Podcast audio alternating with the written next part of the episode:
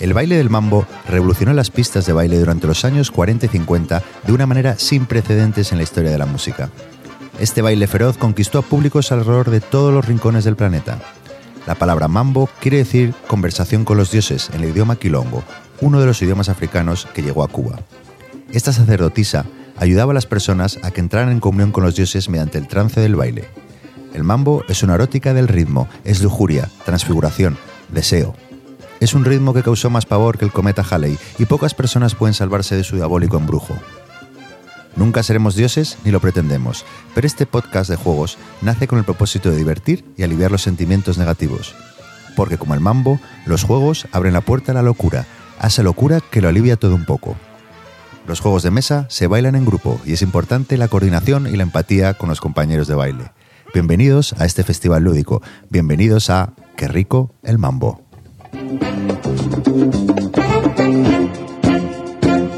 Mambo, qué rico mambo. Muy buenas y bienvenidos a Qué rico el mambo, un nuevo podcast de juegos de mesa modernos donde charlaremos sobre juegos, juegos viejunos, novedades y divagaremos sobre lo divino y lo humano. Este es nuestro episodio número cero y me acompañan la primera dama, Yolanda, de Análisis al Cubo. ¿Qué tal, Yolanda? Hola. También está con nosotros el hombre que sabía demasiado, don Guille Soria. Buenas.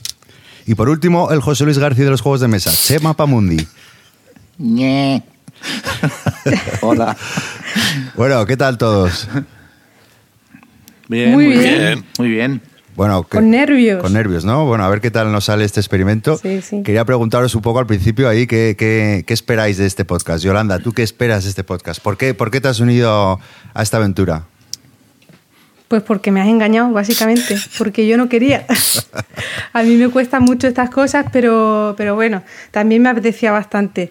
Y aspiraciones del podcast, realmente, eh, si estuviéramos tú y yo, pues no tendría ninguna. Por eso, pero por- como nos acompañan Guille y, y Chema, pues la verdad es que la, la aspiración principal es pues que nos divirtamos haciéndolo y, y divertir también a la gente. Y, Bien, y bien. nada, Muy bien, muy mm, bien. ¿Vosotros qué tal? Nosotros bien. Sí. A ver, Bien, a ver, yo espero risas y lluvia de millones. Eso es básicamente mi planteamiento. No, ya había hecho, había hecho radio hace muchos años y la verdad es que me apetecía volver a hacer algo así y creo que cuando lo hablamos al principio de plantear la idea, eh, claro, es el podcast es una cosa, es un formato muy agradecido porque te sientas y te pones a hablar y a mí, bueno, a mí me, me dan palmas y, y me puedo estar horas hablando.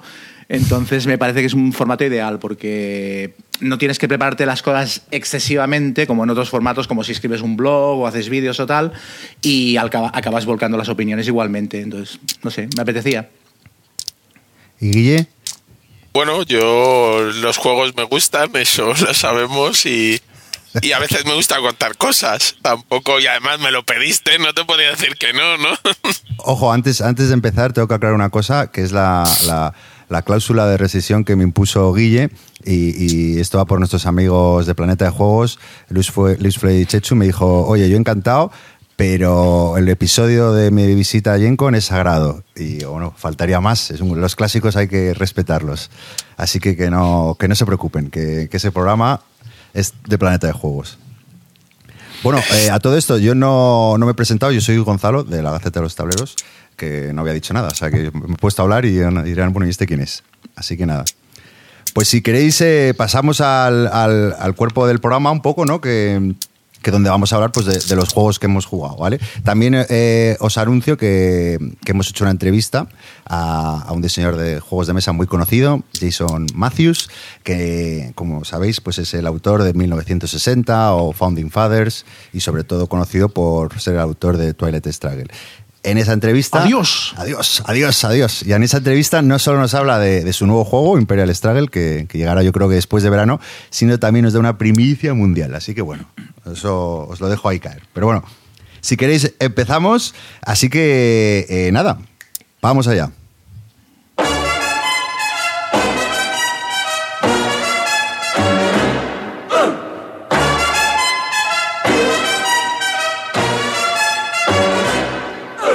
Papa loves mambo.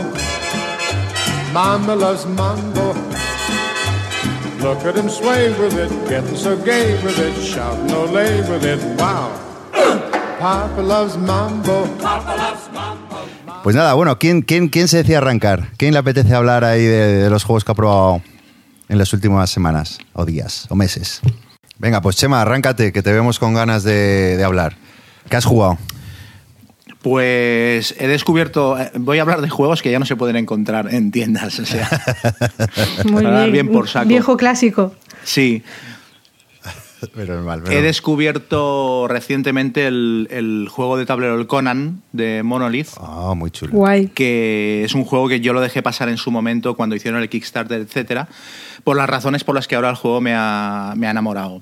Que era em, el típico rollo de muchas cosas que, que cuando te metes en un Kickstarter parece que se han convertido en, en- en prioritarias, que no tiene juego de campaña, no tiene sistema de experiencia, los personajes no progresan, es un, el típico juego One versus Many, que hay uno que le toca llevar al One, que siempre soy yo, cuando jugamos en mi casa siempre me toca llevar a- al malo, a los orcos, a los bichos de la mazmorra, y estoy un poco cansado de este tipo de juegos, ¿no? Porque siempre los juegas pensando, hostia, qué bien se lo están pasando los demás que llevan a los personajes, ¿no? Yo tengo que hacer de, de máster, de rol. Y entonces en su momento lo dejé pasar. Y, de hecho lo dejé pasar y convencí a un amigo mío que sí que se metió en el Kickstarter y que se dejó un pastizal. Estuve comiéndole la oreja diciéndole esto, quítatelo de encima, pues esto no vale la pena, no sé qué tal. Y el tío se lo, se lo acabó vendiendo. Se acabó, aparte el, el Kickstarter tuvo muchos problemas, llegó como un año y pico tarde y él ya le cogió tanta manía al juego que se lo vendió sin haberlo abierto, o sea, precintado. Y entonces el otro día lo vi de oferta en una tienda online eh, a mitad de precio y dije, mira, por este dinero me lo compro. Y entonces lo primero que hice fue llamarla en plan, ¿a qué no sabes que me he comprado? Y bueno, el tío básicamente empezó a insultarme. A ver si lo regalado, claro. empezó a insultarme y bueno, se tiró un buen rato. Y ya cuando se calmó, eh, quedamos, lo probamos y nos pareció el juego la bomba, hasta el punto de que se lo ha vuelto a comprar después de aquello. Sí. Y nada, eh, la verdad es que es un juego que me ha sorprendido muchísimo, porque todas las pegas que yo le ponía a priori eh, me, las ha, me las ha reventado. O sea, como One versus Many es quizás el juego más divertido que he probado llevando al malo. O sea, el sistema de gestión de acciones que es, tiene un puntito Eurogame que vas moviendo los setas y vas eh, controlando cuántos puntos de energía te cuesta activar una o la otra, es súper divertido. Luego, temáticamente es brutal. O sea, ves un relato de Conan en mesa. Aparte, incluso el tema de que no tenga sistema de experiencia, que los personajes no progresen, que no tenga juego de campaña, es absolutamente temático, porque las historias de Conan son autoconclusivas y el personaje de Conan, aparte de que se convierte en rey en cierto momento de su vida o se lía con Bell y total, en realidad como, como persona no evoluciona, es el mismo cafre siempre, ¿no? Y entonces está, al final acaba siendo una muy buena adaptación de lo que son, de lo que son los relatos de, Robert. Howard de Conan. Y el juego es un pepinazo, pero tremendo. O sea, es muy divertido y, y es muy sencillo, se explica en 15 minutos y es extremadamente tenso. Y como juego colaborativo, mm, eh, también es de lo mejorcito que he probado, porque hay una, o sea, el turno es absolutamente fluido, o sea, no, es- no es el típico rollo de hago todo mi turno, luego haces todo el tuyo y tal. No, no, los jugadores se van interrumpiendo para introducir acciones, gastar, mientras tengas puntos, puedes entrar y salir del turno, no hay ningún momento muerto, o sea, chulísimo. Sí, yo estoy, estoy de acuerdo con todo lo que dices. Solo he jugado una vez y hace como tres años, bastante perjudicado también, pero tengo un gratísimo recuerdo de, de esa, Mm. de esa partida. De hecho, también es un juego que siempre tengo ahí de lo compro o no lo compro, pero me pasa un poco lo, lo que, lo que decías tú, que yo, ojo, no me veo capaz de ser el máster, de no sé qué. A mí me gusta que me lo expliquen y, y- y no ser el máster, vaya.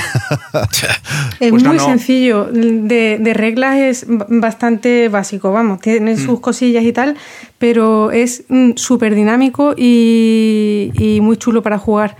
Y tiene un montón de escenarios. Sí, Eh, bueno, en la, en la ¿verdad? caja base, para mí ese es uno de los problemas, que en la caja base hay pocos, luego por internet hay un montón que han hecho los fans y tal, Eso. pero en el, en el juego vienen solo nueve escenarios y aparte es un juego con una estructura como muy rígida, o sea, le pasa un poquito como a la Space Hulk, que diseñar escenarios de Space Hulk tú mismo es complicado porque no hay un sistema de puntos, hay muchas partes móviles, es muy difícil, es muy fácil que te salga descompensado. Y en este juego es lo mismo, o sea, coger un escenario para cuatro jugadores, por ejemplo, decir voy a meter uno más o voy a quitar uno, es complicado de hacer, pero si te olvidas de que el juego tiene expansiones y tal, como juego de caja cerrada, es, o sea, me parece fantástico. ¿Y cómo lo, Pero- cómo lo vas a...? Perdona, Guille, dime. No, iba a decir, yo es que sí lo tengo, eh, como estas cosas, pero cuando lo jugué en su día me pareció que más que ser uno contra varios, muchos, era uno contra Conan y las comparsas de Conan. Que como que el personaje de Conan está muy Muy chetado. descompensado con respecto al resto Sí, de los sí. personajes. Entonces, no sé, como que perdí un poco la gracia, me pareció a mí, que era... Se lo pasa Claro, bien Conan Conan, se lo pasa el bien el malo. A mí no me dio esa sensación. Yo lo jugué ya hace tiempo y tampoco es que mm, recuerde muchísimo ese tema, pero no recuerdo que, que fuera muy descompensado. Éramos tres en la partida. Mm. Yo Yo he tampoco jugado recuerdo un. ¿eh? escenario, un escenario de dos, un escenario de cuatro y un escenario de cinco. Y claro, el escenario de dos llevas a Conan solo. Pero Sí. en los escenarios multijugador no me ha parecido tampoco eso, porque es verdad que Conan es el tanque del grupo y va, va básicamente va tirando paredes al suelo. Pero literalmente. Sí. Es brutal, es como va haciendo butrones por todo el tablero. Pero Sí, yo sí, sí. recuerdo... Pero el resto de personajes, como, como complemento, o sea, al final los escenarios los necesitan, están bien diseñados porque hay personajes que son muy buenos manipulando objetos, hay otros que son buenos disparando a distancia o tirando hechizos, y al final necesitas una cohesión de grupo porque con Conan solo el escenario no lo ganas. Pues no sé, yo es que recuerdo la experiencia de ver a Belith, que es la que en vez de con su acción puede dedicarse a despertar al resto. Entonces eh, era como, mm, es que es mucho más óptimo que Conan descanse y que el otro descanse y Belith los despierta.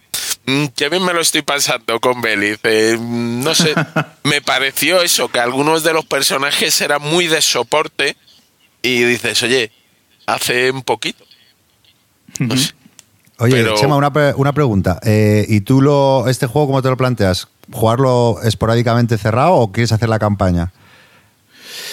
O sea, o jugarte ver, los nuevos es que- escenarios del tirón. Bueno, Claro, es que yo en- campaña realmente no, no No- hay, ¿no?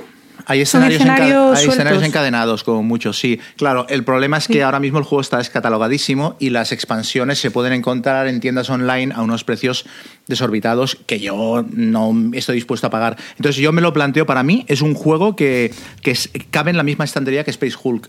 El típico juego de tenemos una tarde, vamos a hacer tres partidas, lo sacas, lo explicas súper rápido, es vistosísimo. Y bueno, yo ayer, ayer jugué una partida y acabaron los tres jugadores de pie en los últimos turnos.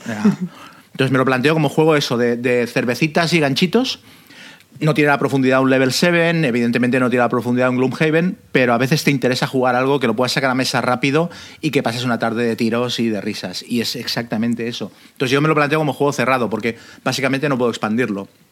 En enero van a hacer un van a hacer un Kickstarter nuevo, pero es una cosa rara que van a hacer de la que luego me gustaría hacer un, un- dar una pincelada, hacer un comentario, porque Monolith va a hacer una cosa muy extraña en enero y van a sacar como un libro de expansiones, van a sacar un libro de escenarios, pero que solo utiliza el material de la caja básica, porque ellos son conscientes de que todo el material de Kickstarter es inencontrable y entonces van a centrarse en el material al que puede acceder la gente ahora mismo, que es la caja básica del juego. Interesante.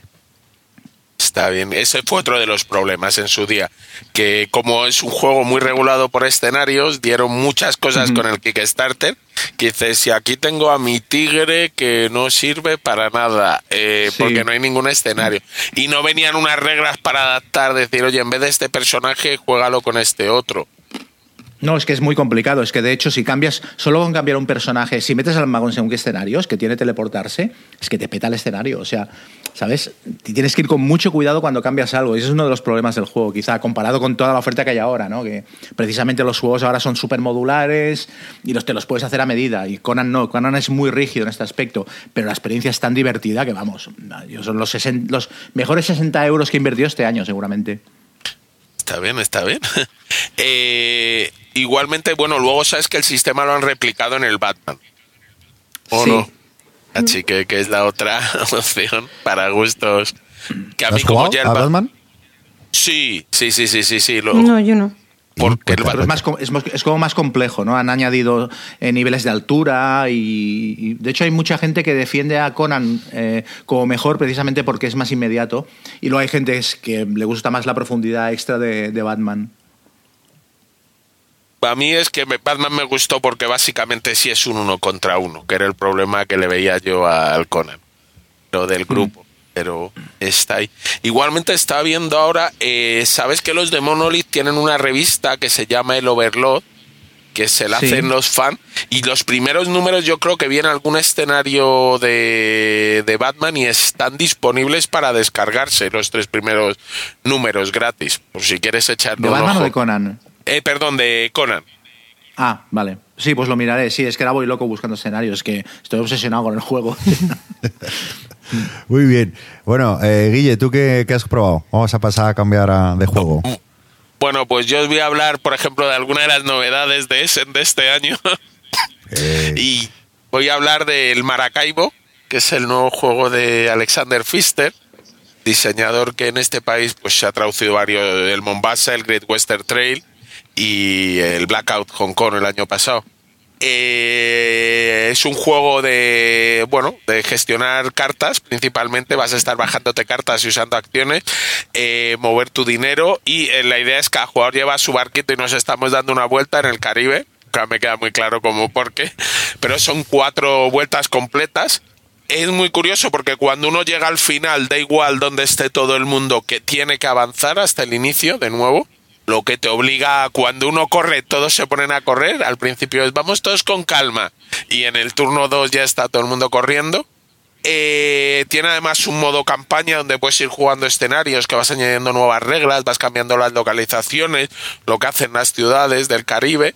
Eh, el problema que le veo primero es que el manual eh, lo han escrito como una venganza eh, es muy malo el manual. Yo es de los juegos que más me ha costado recientemente. y tiene como eh, 30 páginas, ¿no? El, el manual, o 27. Sí, pero sobre todo es que tiene 30 páginas muy mal ordenadas. El glosario de símbolos viene cuatro páginas antes del final, en vez de venir al final. Pero no contento con esto, no te vienen todos los símbolos. Los símbolos del tablero te vienen cuando te habla de cómo funciona tu tablero. Y dices, pero no me puedes poner todos los símbolos juntos. Entonces en eso, eh, vamos, eh, el manual, es si, si encontréis a alguien que os explique el juego, eh, mucho mejor. Sé que va a salir en español, eh, porque sí es verdad que tiene un alto componente de idioma, las cartas, eh, pero bueno, un alto componente, alguna, no todas. Eh, las de historia, sobre todo las de campaña. Y ya te digo, a mí me ha gustado mucho. Es de los juegos de este Essen. Es un juego medio duro, digamos, no es de los más duros, pero un euro muy buen apañadito. A los que le gusten los euros estos con poquito tema y con una carrera interesante y he A estado... mí, ¿Duración? no me suele, no soy muy fan de este tipo de juegos, eh, pero he de decir que me ha, me ha encantado. O sea, mm, o sea, lo jugué en, en Essen, tenía un amigo que se leyó las reglas, gracias a Dios, y, y me pareció, mm, o sea, los, casi no hay entreturno, o sea, porque tienes dos, o sea, una acción o que, que se compone ahí de, de tres subacciones, por así decirlo, pero es súper rápido, intuitivo, que tenía muchísimas, muchísimas estrategias diferentes. Eh, no sé, me lo pasé genial jugándolo y la verdad que tengo ganas de, de echar una segunda parte. Quería preguntarte, Guille, eh, ¿cómo lo ves respecto a, a- a diseños anteriores de Fister? O sea, eh, porque a mí sí me da la sensación de que sí que recoge cosas de sus anteriores diseños. Hombre, a mí un poco me recuerda lo de la carrera o la vuelta, me recuerda al Great Western Trail, Hmm. que al final si uno va acelerando, le acelera a todo el mundo, pero luego no me ha parecido tan similar a otros diseños suyos. Eh, no tienes lo de voy bajando mis cartas para hacer acciones del Mombasa o del Blackout, no tienes, no haces deck building porque las cartas las mueves a mucha velocidad, que eso sí me gustó, lo de "Buah, las cartas, me descarto toda la mano todos los turnos, que ya la vuelvo a robar y me ha parecido distinto en ese sentido. Ya te digo, lo único que me recuerda algo es al Great Western. Pues ¿Duración fíjate del que juego? precisamente Duración, es que depende mucho. Di unos 60-90 minutos. Eh, o 120 con cuatro jugadores, yo creo que puede ponerse. Sí, yo la primera me, me- me fui a las dos horas, pero, pero bueno, relajado, en ese, tranquilo, una noche ahí explicándolo, pero bueno, se- con la segunda yo creo que sí, 90 minutos lo, lo finiquitas. Bueno, que yo el otro día escuchaba a alguien decir que, o sea, lo comparaban un poco con V porque repetía mucho los diseños y tú en cambio estás diciendo que solo te ha recordado al al Great eh, al ¿cómo se llamaba? Al Great Western Train, ¿no? al Wel- Great West. Sí, a mí no me ha recordado tanto a sus otros diseños, ni a, ya te digo, el clásico, ni al Mombasa, ni a, ver, Mombasa, hombre, ¿no? puedes decir, eh, está como en el Mombasa que ponemos cubitos de las naciones y vas ganando influencia y puedes asimilarlo a lo de las compañías.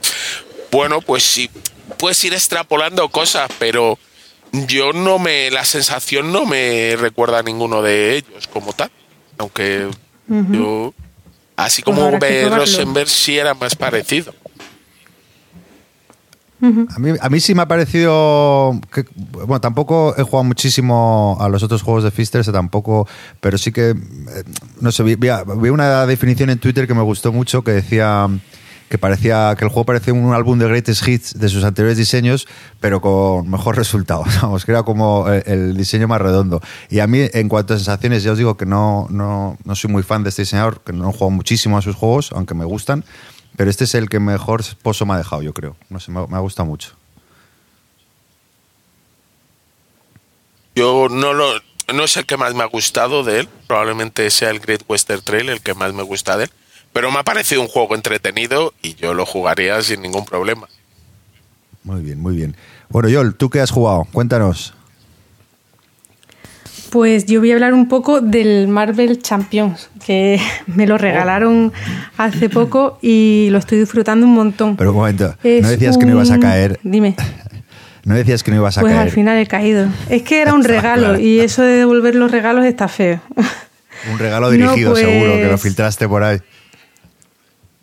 No, no, para nada. O sea, mm, es que no quería ni verlo porque ya estoy súper metida en el Arkham y meterme en otro LCG, la verdad es que no me apetecía nada.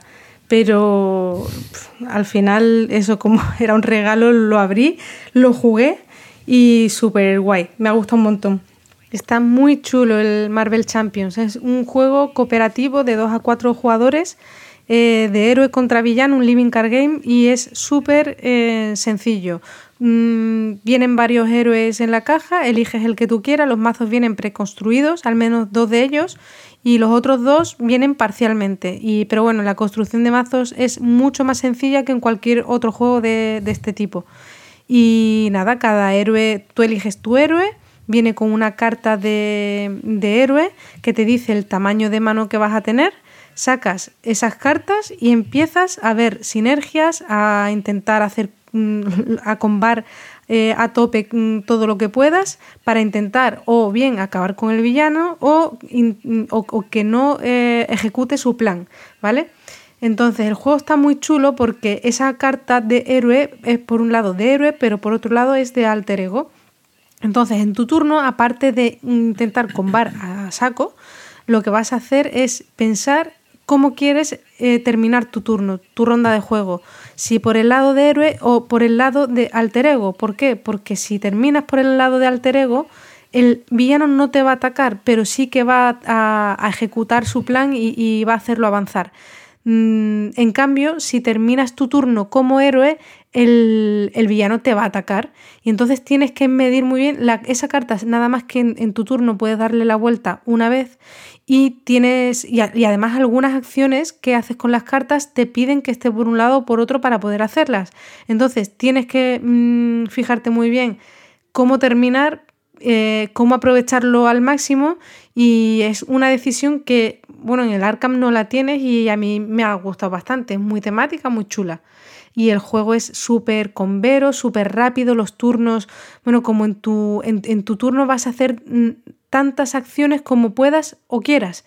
No tienes un, un número de acciones fijas por ronda para hacer, como pasa, por ejemplo, en el, en el Arkham, sino que haces todas las que puedas y es súper rápido, súper dinámico, los turnos, eh, no paras de hacer cosas, muchísima acción. A mí me está gustando muchísimo, además súper rápido de sacar a mesa, muy, muy, muy guay. Guille, Guille creo que lo ha jugado también, ¿no?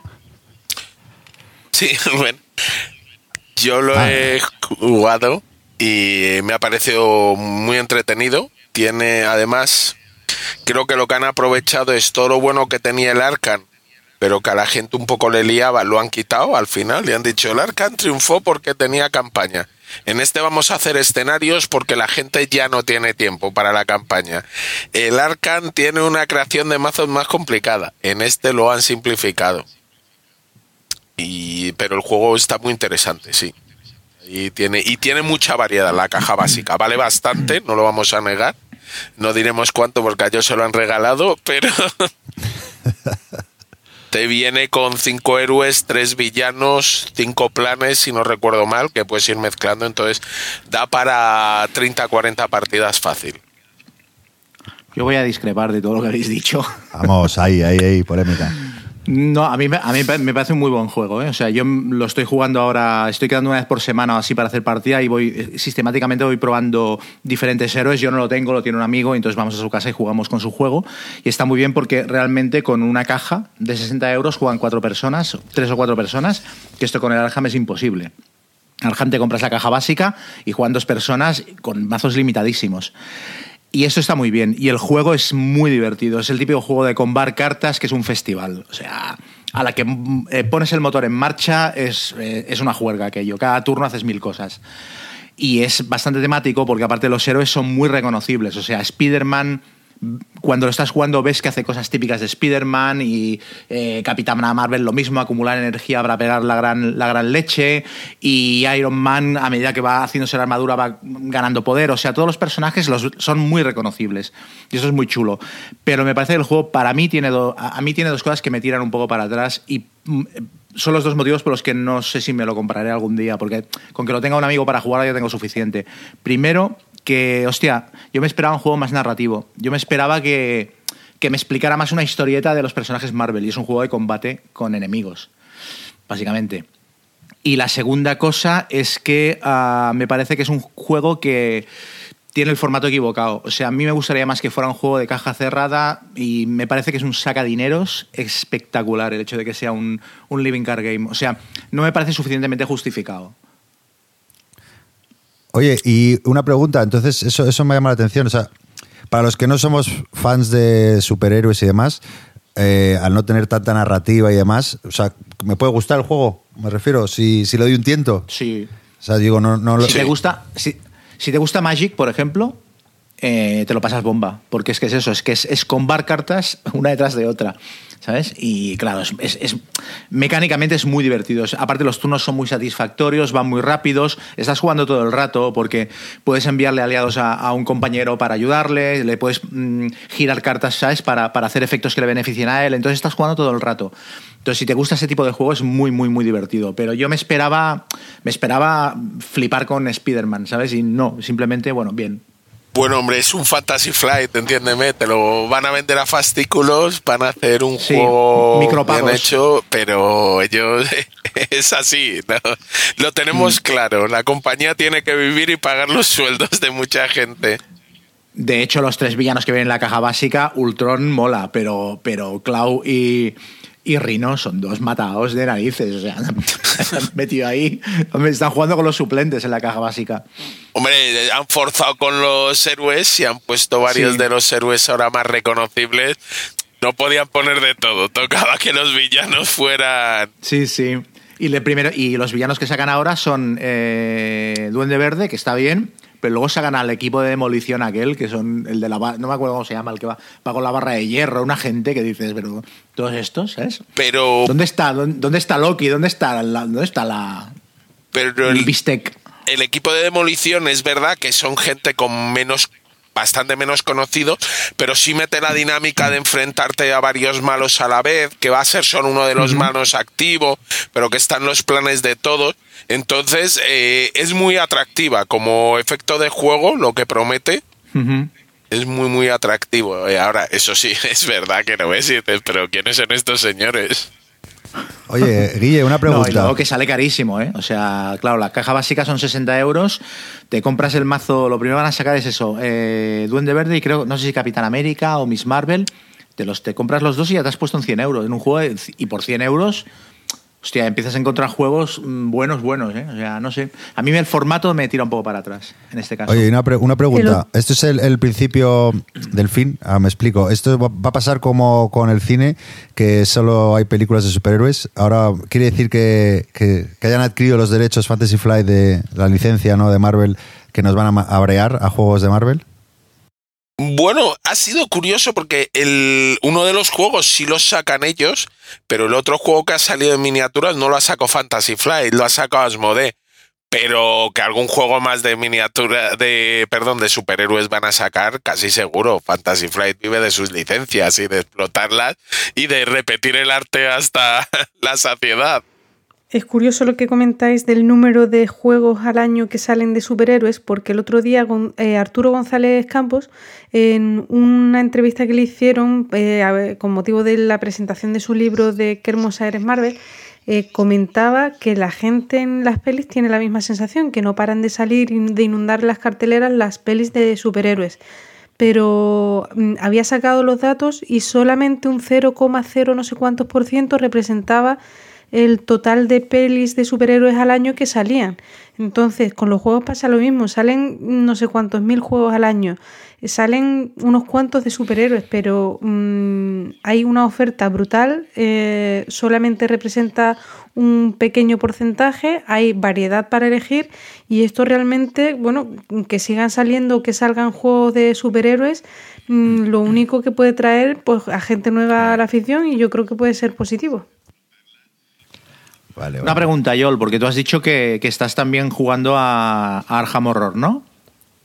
Sí, ¿Tú te, los vas a seguir comprando los dos? Porque yo casi todo el mundo que conozco que juega al, al Marvel Champions son jugadores también de Arkham Horror y todos me han dicho que, que van a dejar el Arkham Horror de lado y se van a pasar a este, simplemente porque por no mantener los dos gastos.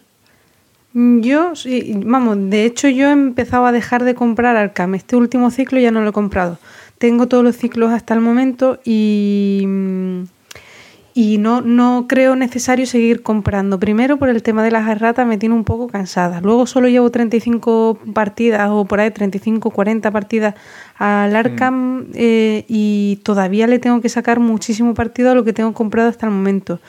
Y, mm, y el Marvel no veo la necesidad tanto como en Arkham de comprarlo todo por eh, miedo a, que te dejes, o sea, a que te pierdas alguna historia importante de los escenarios, tal.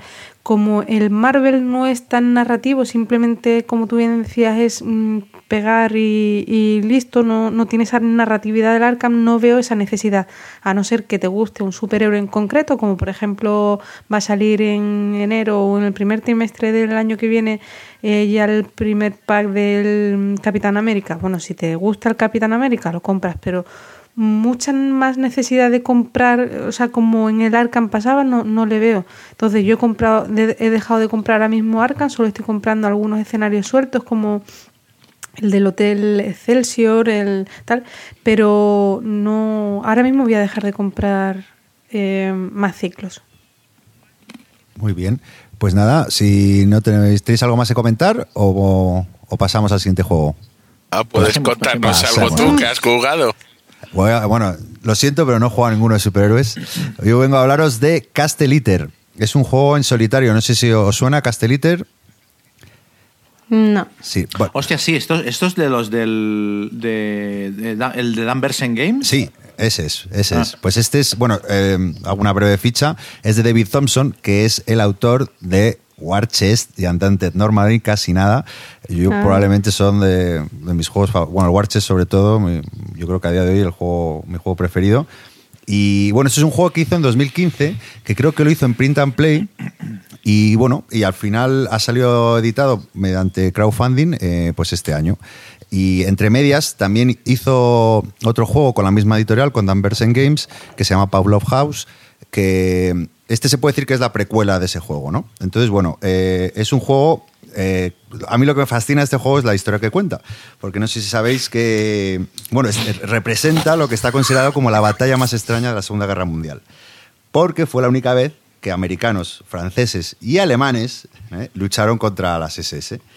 Y esto ocurre porque pues esto ocurre cinco días después de que Hitler se suicide.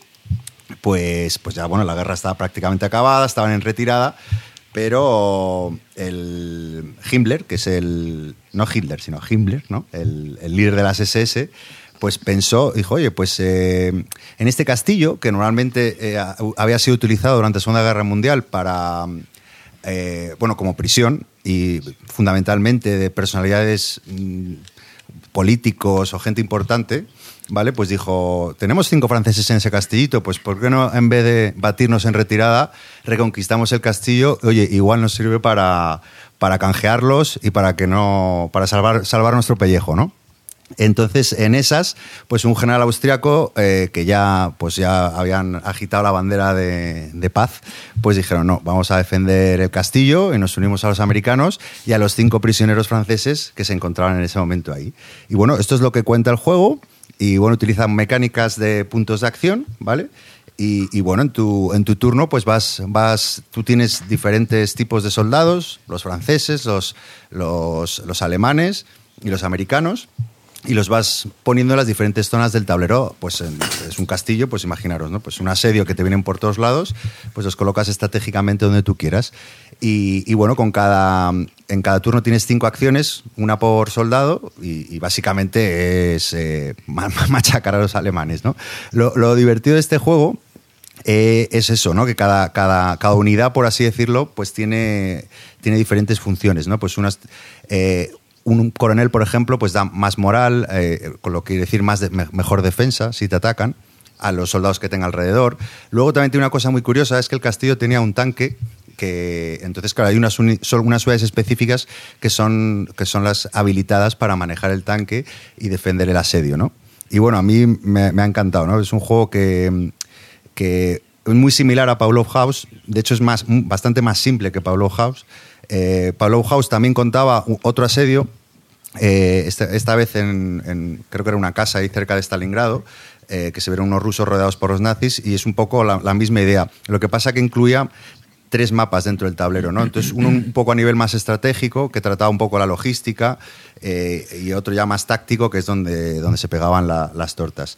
Y este juego es mucho más sencillo que Pablo House, en ese sentido un poco más, pues eso, menos completo, por así decirlo, pero bueno, se juega en una patada, reglas súper sencillas, y bueno, muy divertido si te gusta tirar dadetes y, y bueno, recrear ahí una, una, batalla que es bastante sui generis, pues es una pasada de juego. A mí me ha, me ha, me ha encantado. Eso te iba a preguntar. ¿No tiene el, el rollo de que tenía el Bablos House de, de como lo, las tres escalas? No, eh, no, no. de, de la ciudad, la calle y la. Exacto. Se nota aquí que, claro, que es la precuela, que es el juego, aunque, aunque haya salido a posteriori, el, este juego se creó antes. Entonces, claro, Pablo House en ese sentido, mm. pues es más juego, ¿no? O sea, está, incluye más cosas, tiene más. Más sofisticado. Claro, más sofisticado, más matices, tiene, tienes que controlar muchas más cosas. Este es, pues, más. Eso, más táctico. Al final es, te vienen las, mm. las tropas y, y a defenderte. Pero bueno, yo si me vas a elegir prefiero Pablo House, pero aún así este también me gusta mucho y sobre todo me gusta por, por la historia que cuenta, que, que la verdad no, no, la conocía y me parece fascinante. Me, me he bajado un libro, he encontrado un libro ahí en, en, inglés, un poco demasiado técnico, pero bueno, estoy fascinado con la historia. La verdad que esa, esa... es muy psicotrónica. Sí, sí. Yo estuve leyendo hace poco sobre la historia esa porque para Undaunted Normandy han sacado un escenario del Castillo Iter también. Es, estuve leyendo y flipaba. Sí, sí, me lo he bajado, me lo he bajado ese... ese... ese escenario. Eh, a mí, bueno, eh, a, a, día de hoy este autor a mí me tiene completamente fascinado, porque todo lo que toca... Um, va a sacar uno nuevo también, creo que por crowdfunding este próximo año, de, por, con la misma editorial, con Dan Bersen Games, como... Bueno, ya un poco más, también es un poco de asedio, pero, pero no tiene nada que ver con batallas de la Segunda Guerra Mundial, sino que es como futurista. Y bueno, también me meteré de cabeza, porque ya te digo que me tiene conquistadísimo.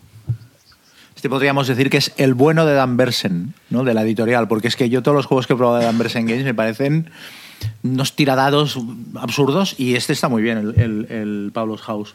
Sí, sí, es que está bien, bien, bien integrado el tema con, con mecánicas mm. y, y, nada, muy, muy chulo. Pues ese es el que jugó. Guilla, a ti te seguro que después de lo que he contado te lo vas a comprar mañana. Eh, estaba mirando, estaba mirando, pero bueno, me voy a aguantar las ganas. Yo pero soy bueno, muy poquito está, de solitarios. Ahí está lo bonito, la diversidad de los gustos. Bueno, Chema, ¿tú qué, eh, qué más has jugado? Cuéntanos. un poquito.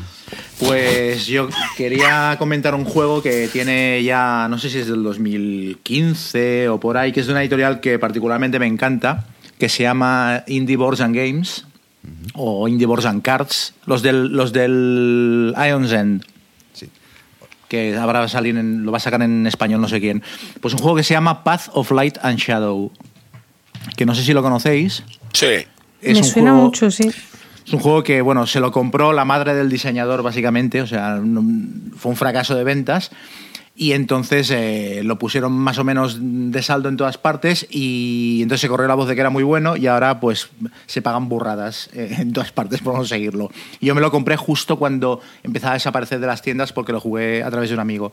Y es un juego que combina eh, control de áreas con construcción de mazos. Es, un, reino medieval fantástico, entonces cada jugador lleva una facción y tienes que hacerte con el control del mapa y el que tiene más puntos de victoria al final gana, ¿no? Pero el movimiento por mapa es muy sencillo, tú simplemente mueves a tu líder y se asume que el líder va con todos sus ejércitos detrás y, el, motor del juego es, es una construcción de mazos. Tú vas comprando cartas y metiéndolas en el mazo, pero seguramente es de lo mejorcito que he visto en el género. Las, cartas, aparte de que de los efectos que tienen, que las puedes ir eh, como mejorando, son, son tus servidores y te puedes ir comprando como versiones más avanzadas de cada uno. Eh, aparte de lo que hacen y de que te dan puntos de victoria y poderes especiales y tal, están súper bien integradas en la temática. Y luego tiene una cosa que es muy chula, que es que al principio de la partida tienes que elegir si te vas hacia la luz o hacia las sombras, ¿no? que de ahí el título. Y entonces si te vas hacia la luz hay una serie de cartas que puedes comprar que te benefician y otras que no te permiten hacer nada y viceversa. Entonces el juego, si te vas hacia la sombra, es súper agresivo, es muy de conquista y el, el juego, si te vas hacia la luz, es muy de gestión de mazo, es muy de, de intentar pulir el mazo, reducirlo y quitarte las peores cartas para optimizarlo.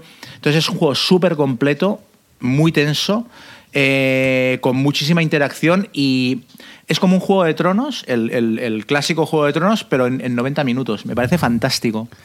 Oye, Chema, tío, perdóname. ¿Cómo se llama el juego? Es que he ido a por una cerveza, la he liado parda. Path of Sí. Light and Shadow. Vale, Path vale. of Light and Shadow. Vale, vale, vale, perdona. Es que la he liado parda. Se me ha salido toda la cerveza por Y, luego, y el juego tiene un. O sea, a nivel de producción es un, es un pedazo caja con unos dados especiales gigantescos, mm, miniaturas, cartas, de todo. O sea, es chulísimo. O sea, me, parece un- me parece una preciosidad todo ello. ¿Y este dónde lo has sacado? ¿De Kickstarter o qué? ¿O dónde? Ese salió, salió por Kickstarter, sí, lo sacaron por Kickstarter, luego estuvo en tiendas, pero ya te digo, es que pasó muy, muy desapercibido. Y recientemente vi en un foro que les, preguntaban si lo iban a reeditar y dijeron que no. Que aparte, esta gente pegaron el pelotazo con el Lion's End, que han sacado un montón de expansiones y ahora están muy centrados en, Eh, con- en seguir con ese juego. y Ahora que, perdona, es que lo acabo de abrir en la BGG y ya, ya sé qué juego es. es joder, hablan genial la gente de este juego. Todo el mundo que lo ha jugado. Sí, sí, Y, es muy, muy, muy bueno. Sí, sí, sí. ¿Y dices tú que no lo van a sacar en español? No, no, es que, es- a ver, me sorprende. Es que ya te digo, se vendió muy poco y, y es muy desconocido. Entonces me extrañaría mucho que alguien se. Yo, vamos, yo encantado, pero no creo que nadie se tire al monte para publicarlo, la verdad. Si lo podéis encontrar en algún sitio, aunque sea de segunda mano y tal, de verdad, ¿eh? es que es muy, muy bueno. Sí, sí. Está bien, a, a mí me ha gustado. Yo, yo, yo fui de los que pagué 80 euros, creo, en su día, que eso también hizo que no vendiera tanto, era caro. Sí, Oh. era caro. Entonces, pero, pero está bien, en efecto, lo de la decisión, si tiras hacia la luz a la oscuridad, tiene su parte de deck building. Eh, bueno, eh, a mí lo único es si metías los cuatro jugadores se me hace mucho el entreturno, muy largo, pero como a todo deck building jugado con dos tres parece muy entretenido. Sí, eso es. A tres, fun- a tres funciona mejor que a cuatro, es verdad. Oye, aquí estoy viendo en Amazon por 60 dólares. Más 40 de envío. Sí, claro. sí, no. Es- Amazon.com es lo que tiene. Sí, sí, sí, joder. Agotado ya entonces en todas las tiendas, ¿no? Sí, vamos, yo hace Está bastantes. de sí, hace un par de años que no lo veo en ningún lado. Bueno, tampoco tanto que el juego es del 2017, ¿eh? no es tan antiguo. No, o sea, pensaba que tenía. tenía Sí, sí, le quitaba. le- lo hacía el 2015 o por ahí. Es que a lo mejor el Kickstarter pudo salir en 2015 Ah, claro. y luego lo debieron Claro. entregar en el 2017. Pero Claro, claro, sí, claro. sí, no es tan antiguo como tal. Pero sí es verdad que pasó, mm, bueno, lo que le ocurre mucho a los juegos hoy en día, que tienes tu, tu semana o tus dos semanas de para lograr triunfar y convertirte en algo conocido y si no pasas a una oscuridad triste. Sí. una ventana de oportunidad cortísima para, para hacer mella en la gente y si no, ya, adiós. Sí, está complicado, ¿eh? Lo de, lo de mantenerse ahí en el candelero. Está complicada la cosa. Pero bueno. Y aparte cada vez hacen tiradas más cortas, entonces claro, si ya en el Kickstarter funciona de aquella manera y en tiendas lo venden regular, pues ya ni se plantean reeditarlo, claro. No, claro, sí, y además eso si se sale de muchos lados, no, no te lo planteas. Dentro de cinco o seis años, si se convierte en algo de culto y ven qué están pasando, ya lo reeditarán vía Kickstarter, pero, pero hoy en día o, o vendes la primera tirada muy rápido o dices a otra cosa. Hmm. Si es verdad, es lo que tiene la superproducción de juegos, la gran cantidad que salen. Que, que los juegos, hay muy poquitos que dejan pozo. Si tú coges ahora los Black Friday que ha habido, eh, están vendiendo lo- la mitad de los top de- del año pasado. Dices, "Joe, Mm. pero si es que esto nos estábamos pegando por conseguirlo hace un año y ahora ya lo están saldando. ¿Vosotros eh, eh, vendéis juegos? En ese- digo, lo digo porque a mí cada vez me cuesta más y más eh, vender. Es verdad que tengo muchas cosas raras y eso quizás sea razón, pero, pero me cuesta más. No sé si a vosotros os pasa lo mismo. Bueno, Guille, tú no vendes casi nada, ¿no? No, Coleccionista. Mm, sí. Yo, yo sí, yo sí que vendo y, y además ahora mm, sí o sí porque ya, ya no me cabe Pero si en la, tienes- en la estantería. Si tienes una pared entera, una, una planta entera Sí. de... Hasta arriba, hasta Sí, allá. pero ya, ya no quiero pasar de ahí y si entra alguna novedad, pues tiene que salir alguno. De, de todas maneras, este año mm, apenas he comprado juegos. O sea, no eh, tiendo a comprar cada vez menos, pero si compro, intento que salga alguno porque ya, ya os digo que, que cada vez el espacio se ve más comprometido. Yo sí, yo estoy un poco saturado también de comprar, ¿eh? De hecho, me he dado cuenta que últimamente lo que hago es comprar expansiones para juegos que ya tengo, más que juegos nuevos. O sea, me da incluso pereza mantener el ritmo, porque es que es brutal, es que... El ritmo es imposible ya, seguirlo. sí. Sí, yo, yo de hecho, que, que no lo he explicado al principio, una de la- que, las razones por las que, bueno, por la, por la que nos hemos, me he unido a este podcast, ¿no? Y es eh, eh, que el tener un blog te hace un poco esclavo de, de- la novedad y, de, y de seguir probando cosas nuevas y demás, bueno, pues para, para hablar de novedades, que es lo que, o bueno, o de juegos antiguos, pero bueno, que al final te hace muy esclavo y no puedes eh, realmente disfrutar de, de los juegos que, Sí. que, que te flipan, ¿no? Y dedicarle, pues oye, cinco partidas, seis partidas, diez partidas a- al Conan de turno, por ejemplo, ¿no? O, o al Warchest o, a- o al que sea. Entonces, bueno, pues eh, espero que este podcast eh, me ayude a, a ver la luz. Sí, aparte tienes, ¿no tienes la sensación de que cuando reseñas un juego ya lo dejas de jugar porque volver a jugarlo es como es malgastar partidas? Total, Pues, total. Son par- partidas que Yo- podrías invertir en juegos que sean reseñables. A mí me pasaba mucho eso antes, pero ahora cada vez menos y a lo mejor por eso tengo tan abandonado el blog. Pero este año, mm, novedades, eh, vamos, el, este eh, Marvel que me han regalado y el Tapestry y de Essen absolutamente nada. O sea, que recuerda ahora mismo, yo creo que no me he comprado nada. Y, y a lo mejor por esa razón tengo un poco abandonado el blog, o, pero me he dedicado a, ju- a rejugar muchos juegos que, que- que me gustan y que tengo en la ludoteca un poco muerto de risa. Mm, Sí. No sé.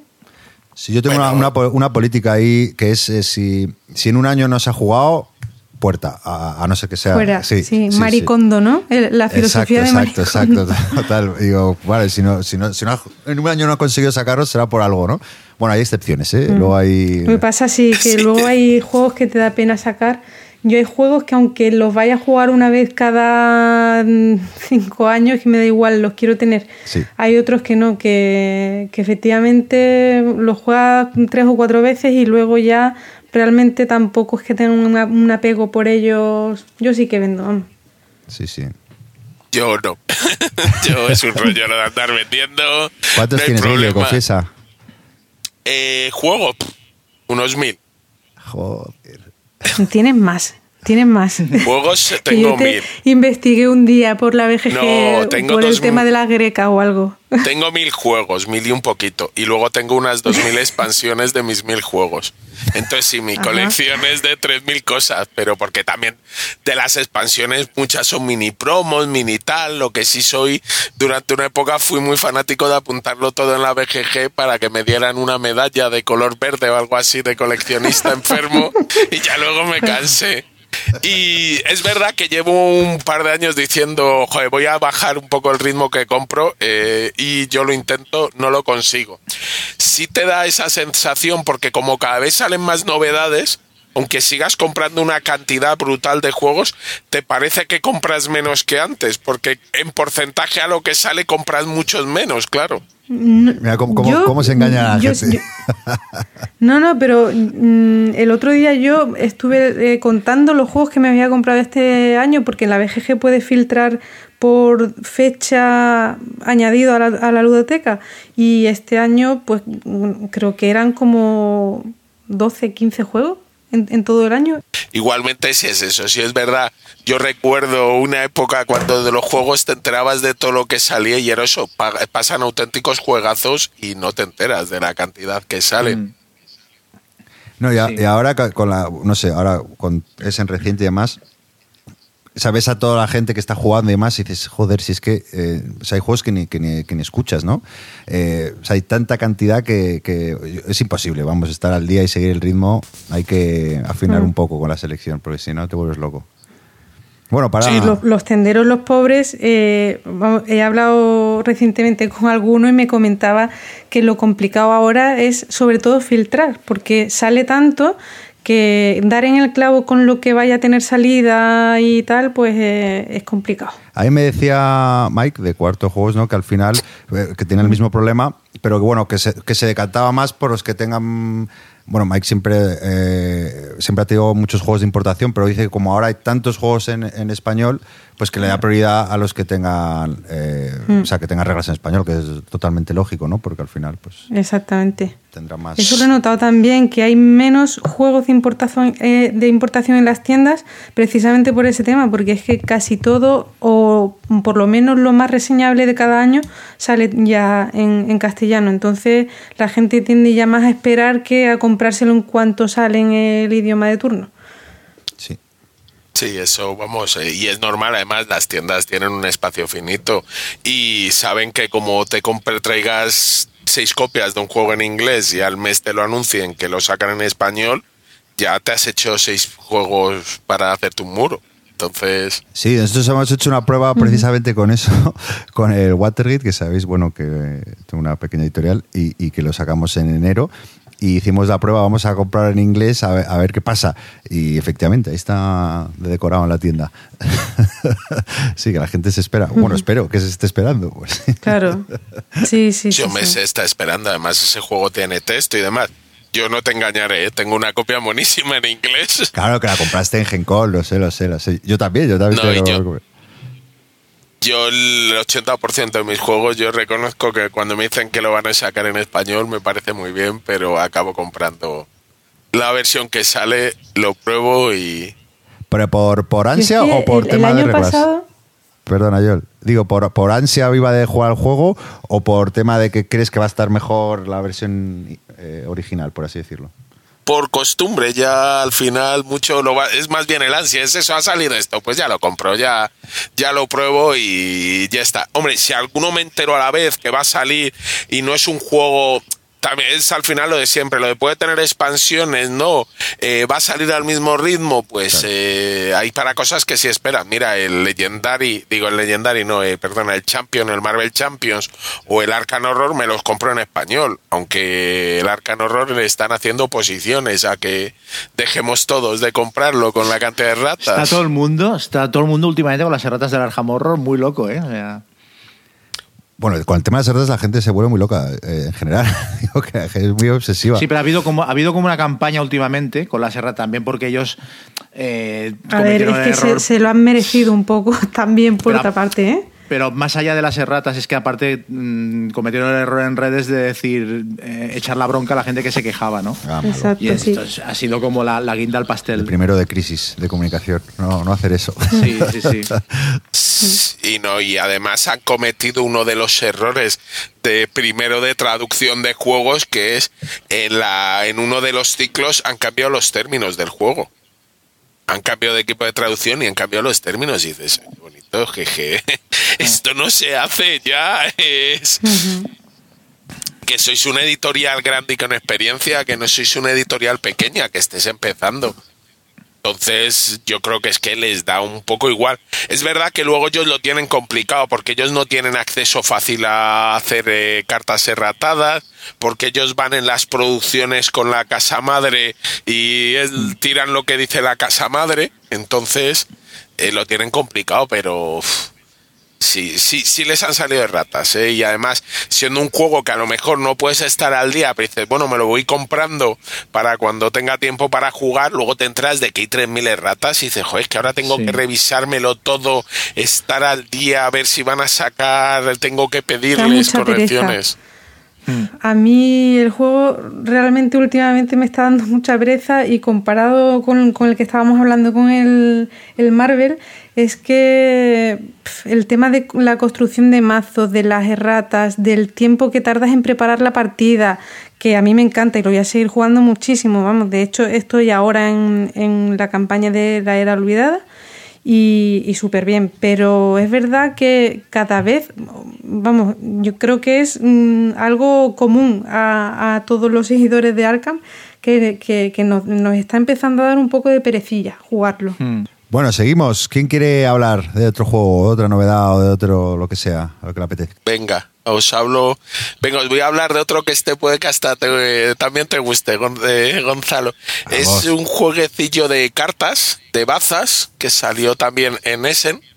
Eh, y además lo pusieron muy bien allí los alemanes, porque el juego por ahora solo tiene la edición en alemán. Y es un juego de bazas, pero es cooperativo. O sea que parece complicada hasta que te lo explican. Nombre, nombre. Y, Crew Ah, o The vale, Crew en inglés. sí. Vale, sí, es el que quedó entre los 10 primeros de la lista de Fireplay, que es la lista que hacen los americanos, los alemanes, perdón, en Essen. Eh, y como te digo, es un juego de bazas en que cada bazas va a haber unos objetivos que tienen que conseguir entre los jugadores. Entonces asignarán unos objetivos y es, por ejemplo, tú tienes que ca- eh, el jugador Pepito tiene que ganar la baza en la que se capture al 3 amarillo. Eh, y hay como, bueno, es un juego de bazas normal, hay que respetar siempre el palo. Hay cuatro cartas que son las pintas, pero solo puedes fallar si no tienes cartas del palo. Entonces, eh, está chulo. El primer escenario, eh, entre todos los jugadores, el que es el capitán, tendrá que, con- eh, con- que conseguir un objetivo y luego se van complicando. Se necesitan dos, tres. Al final, en teoría, hay como 50 escenarios seguidos Oh. que te puedes hacer.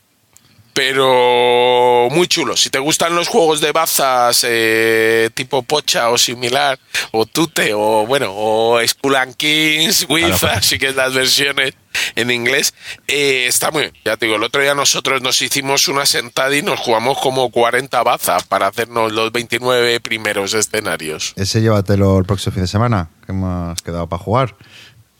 Eh, cara, cara, sí, sí, sí, seguro que lo llevo. ¿Pero de qué va? O sea, ¿cuál es la, cuál es la, cuál es la, la motivación? El para- objetivo que... No hay el tema, objetivo- Chema, no hay tema. Porque si es de frutas o de ovejas o de mercaderes venecianos, ya te digo yo que. El no- objetivo, no te voy a engañar, Chema, es creo que somos la tripulación de, de una nave espacial que estamos Oh. buscando el planeta 9. Entonces nos Oh. vamos encontrando con dificultades que se van resolviendo. Pero es que el manual en alemán eh, son 48 páginas pequeñitas y el de en inglés son 3, tres, ¿sabes? Así que creo que no me han Ah. traducido más que las reglas. Todo el trasfondo se ha quedado en otro lado. Se ha perdido en el espacio. Oye, y este, este no, este es de Cosmos, ¿no? Este es de Cosmos, sí. Pero este seguro que sale en español, ¿no? En, en español, yo creo que sí. Pues- Yo estoy esperando. Yo supongo que sí, que estarán las editoriales persiguiéndolo. Pero por ahora nadie ha dicho nada. Es que del juego antes de ese no se sabía nada. O que yo sepa, yo no había oído nada. Y en ese lo único que oímos eh, fue que estaba bien por la lista esta de Fair Play. Y entonces estaba este ahí al lado de, pues eso, del Maracaibo, de no sé qué. Y de pronto este estuvo, y es uno de los días por lo menos estaba el primero de la lista. Pero como tenía la versión en alemán, eh, no, pues dice, "Pff, eh, ¿cómo lo juego? Y luego ya una vez que han aparecido reglas en inglés en la BGG, pues ya se puede jugar y eh, me ha parecido una vuelta de tuerca. Te- Obviamente tienes que jugar con gente que sepa las bazas. Luego nos reíamos mucho cuando jugábamos porque en un momento dado van saliendo objetivos y la gente, ah, bueno, lo que no os he dicho perdonar es que la comunicación entre los jugadores está de las cartas que tiene en su mano está muy restringida solo en un tipo de escenario tienes una ficha en la que puedes bajar una carta de tu mano y indicar que es o tu carta más alta de ese color o tu única carta de ese color o tu carta más baja y ya no puedes decir nada más. Entonces, claro, cuando la gente cogía los objetivos era un poco el de, bueno, no me lo estás comunicando, pero yo sé que sabes jugar a juegos de bazas, entonces si te has cogido este objetivo y había varios, es que espero que tengas una carta alta de ese color para llevártelo y... Ah, porque cada Bueno. jugador elige el objetivo antes de, de la partida o qué. Sí, cuando hay varios objetivos, no, se reparte la mano y a lo mejor en un escenario hay cuatro objetivos. Entonces el primer jugador, que es el capitán ese turno, elige uno, el siguiente jugador elige otro, así hasta el cuarto que le queda lo que le queda. Entonces tú dices, hombre, si el capitán o el segundo han cogido este objetivo, es porque lo ven posible. Obviamente el cuarto dice, bueno, has cogido ese porque te ha tocado. Y, y luego también te lo van dificultando porque a veces te ponen fichitas que te obligan no solo a que cada jugador gane la baza de su objetivo, sino que además uno de ellos sea el primero que se tenga que resolver, otro el segundo. Es decir, que como se capture la carta antes de tiempo, eh, no funciona eh, el escenario. Entonces, eh, ya te digo, nos pareció bastante entretenido. Yo lo jugué eso el viernes y nos jugamos una sentada ahí importante porque todos nos gustaban los cuatro que estábamos los juegos de bazas. A mí me has convencido, pero vamos, llévatelo seguro, ¿eh? Este lo vamos a dar. No tengo muchas ganas también de probarlo. Está, pues nada, nada. Acércate. Un día, John. Está complicado, pero bueno, esperaremos por lo menos a que salga en, en- en castellano.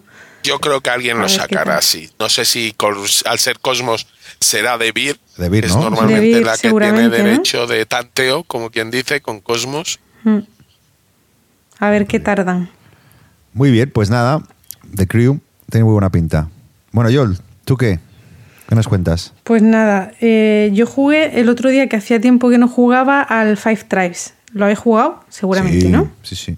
Sí. No, Sí, sí. Yo, yo no lo he jugado. No, no es mucho tu estilo, Chema, a lo mejor. es un juego, es un euro. Dime. No, no, que yo me. O sea, es del típico juego que te planteas comprártelo, pero es lo que decíamos antes, cuando te pasan tantas cosas por delante, lo Mm, vas dejando, claro. lo vas dejando y ya. Bueno, ahora sale, Mm, sale en pues es un español, que lo ha juego- anunciado maldito, ¿no? Sí. Maldito, sí, sí, sí. Bueno, sí es un Que juego. realmente es independiente del, del idioma. Lo único en las reglas y una hoja de ayuda que viene describiendo los poderes de los genios, pero el resto es independiente del idioma. Pero mm, está bien que lo, que lo editen en castellano porque se va a empezar a ver en tiendas, porque en tiendas físicas quiero decir, porque eh, online eh, sí que sí que estaba, pero en física yo nunca lo he visto este juego, ¿eh? Y Bueno, aparte que, se sí que a ver lo, lo veo que es un juego, me refiero que sí que es accesible a- a- al público ma- masivo, me refiero que, que no es tan complejo y que sí, Sí, que, vamos, que, que veo que es buena idea, ¿no? aunque digan, Sí, sí, sí, dicen, sí. coño, pues este juego ya está más manido que... Pero vamos, yo es un juego que podría sacar ahí con amiguetes o con familia, lo que sea. Sí, ¿Qué edición van a sacar? ¿La de, lo- ¿La de los eslavos? ¿La de los esclavos? ¿La de, Eh. la de los La de faquires? los faquires. Sí, sí, sí, sí. Oh. Hay que ver la que lió Rado, ¿eh? En, en su día, pues... eh, vamos, no- creo que es- fue por él. Esa historia no me la sé, ¿qué pasó? Pues creo que fue Rado que en, en su canal eh, comentó el tema que no le gustaba que hubiera esclavos en, Ah, en, en pues. el juego, las cartas. Sabes que hay Sí, unas sí. cartas de esclavos o ahora faquires que lo que te permiten aumentar el, el poder de ciertas cosas, ¿no? Eh, o al comprar genios tener que pagar menos MIPEL blanco. Bueno, pues mm, él se quejó un poco en el canal, luego empezó el debate en la BGG y la editorial se vio un poco obligada a cambiar las cartas por, por Fakires y así se ha quedado. Así que me imagino que maldito cuando lo edite pues será de esa manera. Yo tengo el de los esclavos, ¿eh? Porque me lo compré nada más salir. Hace, vamos, es del 2014 el juego. Sí, cada vez hay más debates ¿eh? de ese tipo de, de cosas con temas de históricos y demás que y la Mm. gente se, se china así. Bueno, habrá que ser delicado. Sí, es, si se te quejan unos pocos, al final hacen mucho ruido. Entonces no te compensa. Pero bueno, volvamos al juego que es. Vamos a lo Eso. interesante. Eso, eso. Pues Five Tribes es un juego de Bruno Catala de 2 a 4 jugadores. Eh, para mi gusto es el mejor diseño de él. eh, al menos a mí es el que más me convence. Y mezcla una mecánica súper abstracta como es el Mancala con cosas muy euro de pues muchos puntos de victoria, eh, muchas cosas que puntúan de manera diferente. Eh, luego mm, lo mezcla con, con habilidades especiales que te dan unos genios. No sé, tiene mm, cosillas ahí mezcladas muy. El resultado es muy chulo. Entonces, ¿el Mancala en qué consiste? Bueno, pues tenemos un tablero que está eh, dispuesto de losetas sacadas al azar, eh, es una cuadrícula de 6x5 y en cada loseta hay meeples de diferentes colores también sacados al azar. Entonces vas a coger todos los meeples que haya en una loseta y vas a formar un camino desde esa loseta hasta otra final, dejando cada vez cada o sea, un en, en cada loseta cuando ya no te queden, o sea, cuando llegues ya a la última loseta, tengas que dejar el último mipel. Ese último mipel tiene que coincidir el color con el de otro mipel que haya en esa misma loseta. Coges todos los mipel del mismo color y ejecutas la acción. Entonces, dependiendo del color, vas a poder hacer una cosa u otra. Los mipels mm, rojos son asesinos y lo que te van a permitir es eh, asesinar a otros mipel que haya en losetas de alrededor. ¿Qué pasa? Que cuando vacías una loseta de mipels, eh, esa loseta ya te pertenece, te va a dar puntos al final de la partida. Eh, la- los meeples verdes son mercaderes y lo que te van a permitir es coger cartas de recursos y por set de cartas diferentes al final de la partida te vas a llevar puntos. Los meeples blancos pues te permiten comprar genios que te van a dar habilidades especiales durante la partida, algunas súper potentes. Y luego el orden de turno también es súper importante porque tienes que pujar por él. Entonces, cuando tú veas muy clara una jugada y, ne- y necesites ser el primero, puja por él, mm, tienes monedas para, para pujar por él, pero tienes que tener en cuenta cuántos puntos de victoria vas a ganar siendo el primero y mm, cuánto mm, vas a pujar por, ese, por ser el primero, porque eh, las monedas son puntos de victoria al final de la partida y no mm, tampoco te vas a volver loco de pujar ahí y perder, al final puedes estar perdiendo puntos por una mala jugada en ese sentido. Y es un juego súper chulo. Mm, Ya os digo, a nosotros nos ha dado partidas súper chulas. Eh, es un juego familiar mm, porque, porque es muy sencillo de reglas, pero también gusta jugones y mm, está súper bien medido, las puntuaciones. Es un juego que funciona súper bien. Mm, A, a nosotros nos ha funcionado siempre, muy, muy chulo. Y, y lo único, pues que tienes que pensar muy bien tu turno, eh, porque tienes 80.000 opciones, es un poquito propenso al, al AP Un poco. y Es- un poco bastante. Sí, sí, Sí, ese sí, es el, principal problema que le veo al juego es ese, que a mí me gusta mucho, pero es que hay algunas partidas que he jugado, de hecho la última que jugué dije, yo, joder, es un juego que siempre me quiero comprar, pero digo, va, ni de coña, es que estar ahí cinco minutos esperando a ver todas las posibilidades. No, pues de verdad, eh, bueno, en- a nosotros en las primeras partidas nos pasaba mucho, pero a partir de la segunda tercera partida eh, va súper rápido. Nosotros lo jugamos el otro día como en 40 minutos por ahí, éramos dos, porque yo lo juego mucho con Carlos. Y, mm, y las partidas son súper rápidas. A dos jugadores lo guay es que eh, juegas dos veces en cada ronda. O sea, mm, Sí. cada jugador tiene dos meeples y, y pujas dos veces por el peor, peor, turno. más AP, porque tienes que pensar no, doble. No, no, no. De verdad, mira, justo después de la partida al Five Tribes jugamos a otro de Bruno Catala que es muy parecido, que es el Yamatai. Y ese sí que es horrible. O sea, el AP que produce ese es brutal. Y, ahí, vamos, de hecho creo que nos duró la partida hora y media o dos horas y, queríamos que se terminara ya, estábamos deseando terminarla. Pero con el Five Tribes, de verdad que mm, cuando llevas mm, dos o tres partidas, va súper rápido, muy, muy rápido. A nosotros nos gusta mucho. Sí, no, a mí, me gusta, ¿eh? te digo, pero, pero es el tema de la P, eh, ese no tengo mucha paciencia. Pero bueno, no sé qué opináis el resto. Ya sabes, Gonzalo, no hay que cambiar de juegos, hay que cambiar de amigos. si tienes mucha fe.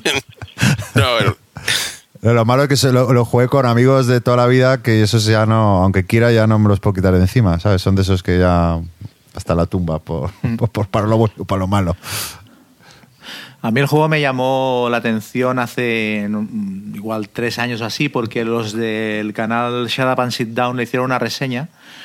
Y era muy curioso porque en la reseña los dos opinaban, tenían opiniones completamente distales. Había uno que, que le encantaba el juego y que, y que destacaba lo de la mecánica al mancara y tal, y el otro decía que era, que era un juego demasiado caótico y está, era, era casi una pelea la reseña, era muy divertido. A ver, es que caótico es porque haces tu turno, eh, empiezas a pensar qué es lo que vas a hacer en el siguiente y viene el otro jugador, cambia el tablero y, ya tienes que pensar en, otra cosa. Entonces, un poco propensa la P por, por ese tema. Y, y- el tablero cambia muchísimo de un turno a otro, pero no sé, luego ves bastante bien los patrones, m- eh, te acostumbras a, o sea, ves el camino, si, si coges cinco mipel que hay una loseta, tienes que crear ese caminito de cinco losetas y, y se ve rápido, o sea, mm, te acostumbras rápido al, al rollo del juego y el AP de verdad que, mm, que, que disminuye un montón.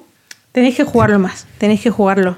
No, no, yo este- llevo mira, ahora 16 que- partidas que, que, que, me- eh, Yo no tengo mucha curiosidad, no o sea, no me lo compraría directamente, pero eh, ya te digo, te- desde que, desde que lo vi, tengo curiosidad por probarlo.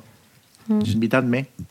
Ah, cuando vengas a Luego hay claro. expansiones, yo no las, he, no las he probado y por el momento no tengo pensada, pensado pillarlas, pero dicen que están bastante bien. No sé si vosotros las habéis probado, las expansiones. No, yo no las he yo probé la primera, Los Artesanos, de Nancala, y sí me gustó, añadí un cambio. Tampoco me pareció Indispensable, crítica, ¿no? exacto.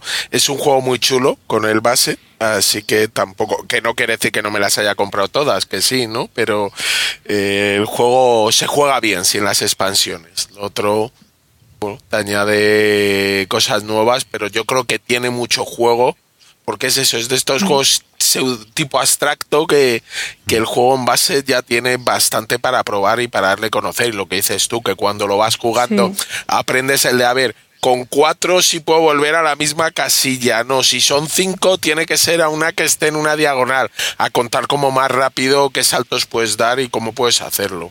Mm. Luego la, la puntuación es oculta y, y está súper bien medido. O sea, la- las puntuaciones no se disparan muchísimo, lo que yo creo que ayuda también a, a- a poderlo sacar con gente que tampoco tiene mucha experiencia en juegos y tal. Sí, sí, eso- yo por eso te digo que, que lo saque en español, eh, aunque sea cero dependiente, me parece una buena idea, porque yo, creo que es un juego que se, que a vender bien y que, y que puede encajar a muchos públicos. Pues muy bien, muy bien. Five Tribes de Bruno Catala. Pues nada, eh, si queréis os comento un juego, un juego que, bueno, no es de Essen, pero si queréis os cuento cómo, cómo llegué a él, porque fue bastante curioso. Yo este año en Essen, bueno, pues con, con la, con la editorial, pues también he tenido unas reuniones, ¿no? Para ver, ver cositas. Y estaba en el stand ahí de, de Matagot, hablando ahí, preguntando sobre algún juego. Y, de repente a mi derecha vi este juego que, bueno, se llama Cons- Consumption, Food and Choice, ¿vale? Es su, ahora, ahora os cuento un poco de qué va. Y bueno, va de comida básicamente, de dietas, de hacer dietas. Y, lo vi a mi derecha, yo no, no sabía de él y, ostras, qué bonito. Y "Ah, pues llévatelo. Y yo, pues mira, mira qué majos, me lo llevo. Bueno, y básicamente es eso, es un juego eh, diseñado por una dietista que lleva creo que bastantes años trabajando en él. Y es un juego con, bueno, de una hora y media de duración, más o menos, depende del número de jugadores. eh, un juego con mecánica de colocación de trabajadores y, bueno, gestión de recursos y eh, donde el objetivo es gestionar la salud de nuestro cuerpo, ¿no? Entonces, es, no sé, me parece un juego muy, muy curioso. Las acciones, eh, pues son, por ejemplo, ir al supermercado. Primero, comprar, bueno, no comprar recetas, sino adquirir recetas. Esas recetas te van a demandar unos ingredientes que los puedes comprar en el supermercado.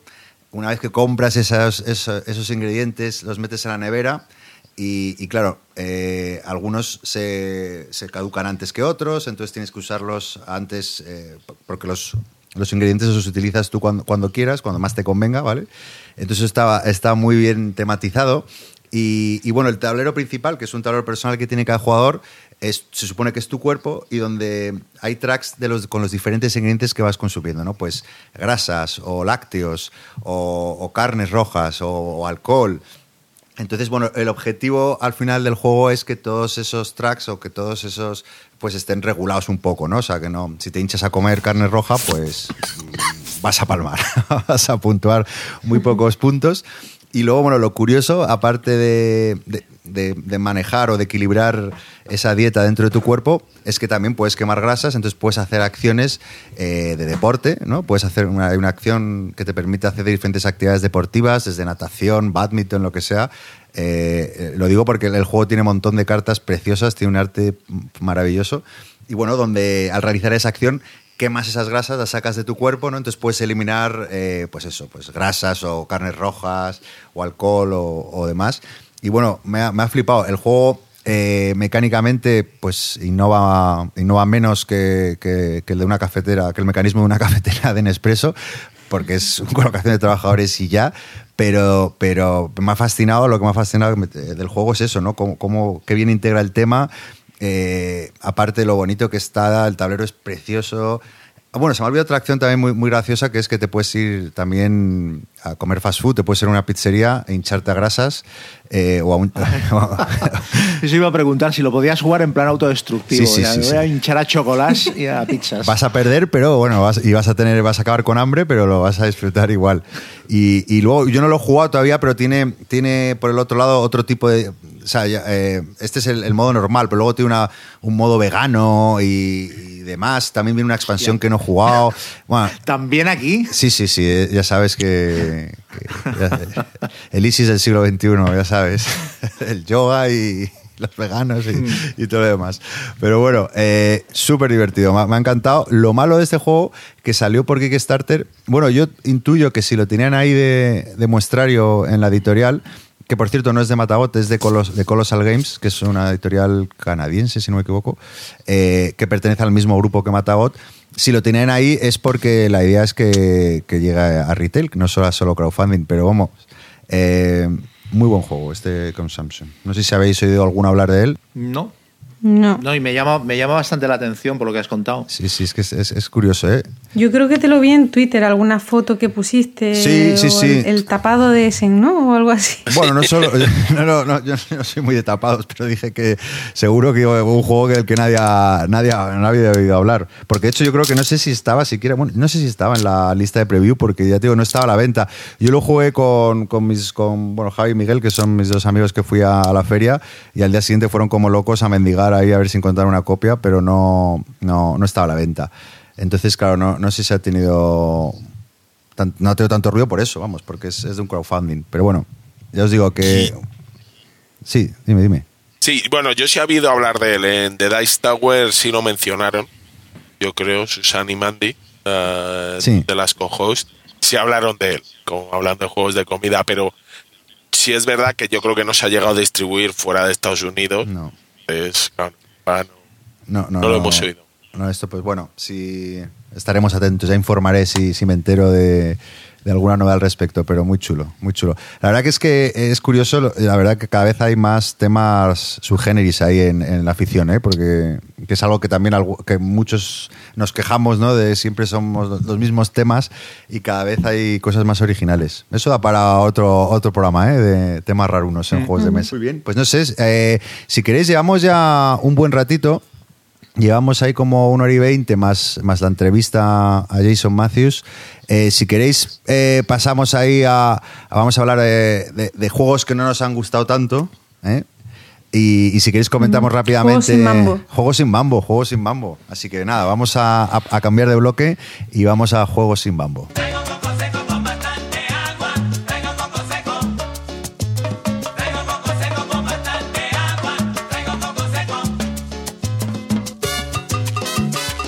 ¿Quién se anima a despellejar, no, a despellejar, no, simplemente, bueno, a comentar un juego que no le haya convencido tanto? Venga, Guille, tú que, que tenías Venga, miedo, yo miedo a esta sección. No, no, ningún problema. Tengo, además, jugué el otro día uno, así que puedo hablar perfectamente del que me decepcionó y yo esperaba más de él. ¿Cuál? El Orleans Stories. Ah, mira tú. Uf. Cuenta, ¿y por qué no te ha convencido? Bueno, pues eh, el Orleans Stories está basado en el Orleans, que es un juego de construir tu bolsa de recursos, que es en vez de tener un mazo, pues tengo una bolsa donde meto trabajadores y los voy gestionando.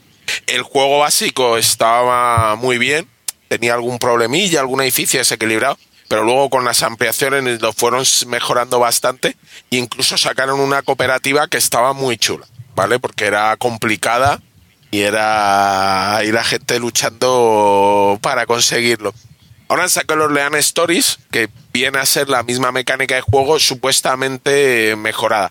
Voy a decir que solo he jugado, en el juego vienen dos stories, ¿vale? Que es como que tú vas jugando y te van narrando algo. No es que sea legacy ni campaña, porque son dos, dos historias. Pero bueno, a medida que vas haciendo cosas, vas pasando capítulos.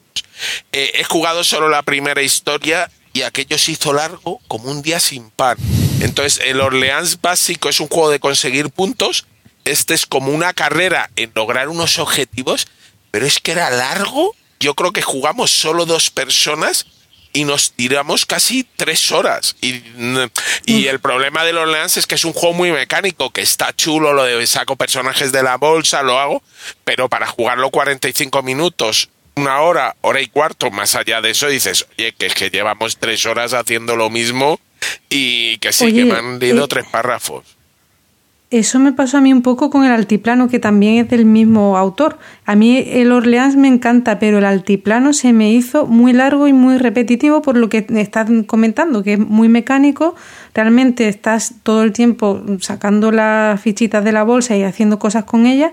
El Orleans, para mi gusto, tiene, o sea, tiene, tiene más interacción o te distraes más porque además tienes el mapa donde, no sé, ti- tiene otras cosas y, y de duración está más contenida, pero con el altiplano, mm, otro juego que estaba deseando que terminara la partida porque se me hizo larguísimo.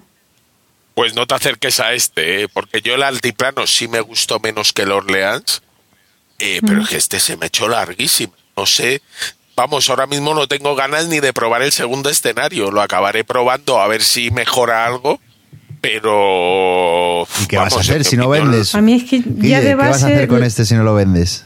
Guardarlo en el almacén que tengo para esta cosa, en el trastero.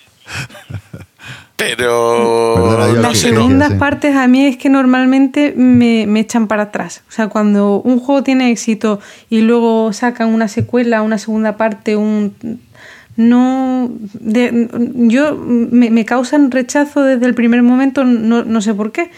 Se- me imagino que pasa un poco como en el cine, pero no, no soy yo de que no me interesan las segundas partes de juegos que han tenido éxito. No, no sé si os pasa un poco también a vosotros. Sí, bueno, ahora con el Marco Polo 2 este, ¿no? Tampoco, no le veo mucho sentido Eso, por ejemplo, no, no me llama la atención, que a lo mejor sí que lo mejora o algo, Pues- pero no, de A mí es entrada que no, me, gustaba- llama. no me gusta el 1, no me gusta el Marco Polo original. Pues yo el Marco Polo 2, a ver, eh, el problema que tiene es que es como una ampliación con esteroides. Entonces que puedes estar pagando mucho por lo que diría, joder, es que me lo podíais haber puesto como una ampliación. Pero a mí me parece que mejora, ¿eh? que, está, que si ahora mismo tuviera que elegir entre comprarme el 1 o el 2, eh, me compraría primero el 2. Eh, Sí, ese sí. No, sí, sí, ha- no. habrá casos que sí se mejore, pero por ejemplo, eh, cuando salió el 13 días, luego el 13 minutos, 13 segundos, o no sé, el patchwork que ha salido, han salido ya no sé cuántas versiones. A mí todo eso, normalmente eso me chirría, me, no, no, no, no me suele llamar. Pero el patchwork... Bueno, por ejemplo, el. el- perdona, eh, sí, no, Tira, no, no, tira. habla, habla tú luego. No, que el, el- el Race for the Galaxy, por ejemplo, yo el, salió el Roll for the Galaxy y dejé de jugar al Race for the Galaxy. Y ahora Ah, ha salido bueno, mira, el, sí. el New, el New Frontiers y me parece como mínimo igual de bueno que el Roll. O sea que Siempre hay, Siempre hay casos. o sea, depende un poquito sí, del, sí, del sí. juego en concreto. Pero hay, Mm. también hay juegos que, llama, que apetece más que hagan una secuela y hay otros que no ves la necesidad. Yo, por ejemplo, Orleans no le veo. A ver, Orleans me gusta mucho y no veo necesidad de que hagan una variante. Sí. sí. No, te decía que el patchwork justo es una segunda parte, es una mecánica extraída del festín de Odín. Él estaba Sí. creando el festín de Odín y dijo, no llego, espera, vamos a sacar esto. Entonces yo no estoy en contra de segundas versiones, lo único es que a veces, eh, si es verdad que son peores, a veces un juego que es muy sencillo y que ahí está su gran virtud, lo complican sin necesidad y pierde la gracia, pero otras sí, sí, sí se mejora o sí le añaden otras cosas. Entonces yo, yo por sistema no, no le pongo la crítica, pero en este Orleans Stories es que sí, parece que, que no merece y más siendo lo que cuesta, vamos, yo me mantendría muy alejado de él. Por suerte ibas a ser. Era caro, ¿eh? Por suerte ibas a ser contenido, ¿eh, Guille? es verdad. No lo va a sacar nadie en español, decirme por favor que no lo saca nadie. Bueno, oye, para gustos colores, no pasa nada. Bueno, ¿quién se anima con otra decepción? Eh, a ver, yo mm, voy a trolear un poco la sección y más, más que hablar de un juego que no me guste, eh, ah, me gustaría comentar un, un- un juego que creo que no me va a gustar. Eh, una noticia que, que he visto, que he visto hace poco y que me ha dejado un poco con el culo torcido. Y he visto que la gente está como muy a tope y yo no acabo de verle el punto. Y es que precisamente Monolith, los que, han, los, los que publican Conan, han anunciado que en, en enero van a hacer un Kickstarter que va a ser la gran revolución para ellos. Monolith, supongo que lo sabéis, es, na- publican el Conan, el Batman, el Mythic Battles, Pantheon, etcétera. Publican juegos que básicamente no venden en tiendas, los venden solo en, mediante Kickstarter. Básicamente por la mala experiencia que tuvieron cuando publicaron el Conan, que, que fue su primer juego, que tuvieron muchos problemas con la distribución y acabaron palmando dinero y dijeron, esto no nos sale a cuenta, Kickstarter y fuera. Y entonces, eh, cuando todo el mundo estaba esperando que sacaran la segunda edición de Conan y se estaba planteando en el horizonte una segunda edición de Batman y tal, los tíos van a sacar un sistema de juego nuevo que le llaman Versus y que va a ser como una especie de, de- o sea, utilizar los componentes de los juegos que han publicado para jugar a otra cosa distinta. Entonces yo leí un comunicado en el que decían que, que iban a sacar una especie de caja base, que iba a ser como una consola, el equivalente a una consola de videojuegos, una caja base que va a tener pues el tablero básico, las, los dados, las fichas y el reglamento básico. Y luego van a sacar cajas de universo. Y cada caja de universo llevará solo los componentes para jugar a ese universo. Entonces sacarán una caja de universo de Conan, una caja de universo de Batman, se supone que una caja de universo del Mythic Battles Panteón, incluso han firmado por lo visto un contrato con Cool Mini or Not y van a hacer lo mismo con el Zombicide, etcétera, ¿no? Y, y entonces de cada juego sacarán sus propias expansiones y tal. Y básicamente serán juegos de combate de bandas, de hacerte una banda de guerreros a puntos y jugar con otro y, y pegarte de piños, ¿no? Y claro, sean completamente mezclables. O sea, podrás acabar jugando Batman contra Conan, ¿sabes? O como lo van a hacer con todos sus juegos, pues claustrofobia, que no sé si lo conocéis, pues van a hacer claustrofobia contra Zombicide y, y ellos lo venden como muy a tope y a mí me parece una gran mierda, sinceramente. Ojo, Porque ya lo- la- esto lo hacía, lo hizo Queen Games, lo hacía con, con las obras de sus juegos, ¿no? Como la famosa torre de que metías los cubitos Sí. y, y- y luego hizo, eh, encargaban, no me acuerdo. Sí, el, el de Feld, ¿no? Sí, El- no sí, me sí, acuerdo cómo se el, el Américo Américo, era el de Fell. y El Américo, luego eso. Y luego el show. Estaba el Wallenstein, el Shogun y el último era el de arriba y abajo. como- Sí, sí, Y creo que lo. Oye, nos han sobrado torres, haz un juego con esta, con esta torre. No sé, a mí me parece, me parece muy loco. Aparte, ellos lo venden como que el Kickstarter va a ser muy barato porque como van a reutilizar moldes de miniaturas que ya están hechos, eh, va a salir muy barato comprarse, comprarse las cajas, ¿no? Y que incluso van a vender miniaturas más baratas a gente que ya se haya comprado las ediciones anteriores del juego, en plan que tendrán un descuento y tal.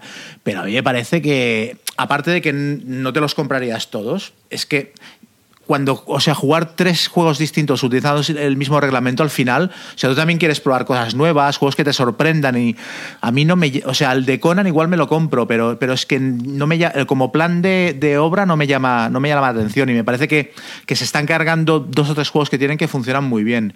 Y luego esto lo han mezclado con un comunicado en el que dice que se van a plantear sus Kickstarters de manera diferente, que dijeron que, claro, eh, eh, eh, comentaron que que los como desvelando los grandes secretos de Kickstarter, ¿no? En plan que todo el mundo pide menos dinero del que necesita para publicar el juego, ¿no? Porque, porque todo el mundo quiere poner el membrete de em, financiado en 24 horas, ¿no? Entonces pides menos de lo que necesitas. Y ellos comentan que, que con la campaña de Batman, por ejemplo, que las pasaron canutas porque en realidad estaban pidiendo un 20% de lo que necesitaban para publicar el juego, ¿no? Entonces cuando la gente les decía, hostia, qué bien, lleváis dos millones recaudados, ellos pensaban, sí, pero es que nos hace falta tres como mínimo para, para que el juego no salga a cuenta, ¿no?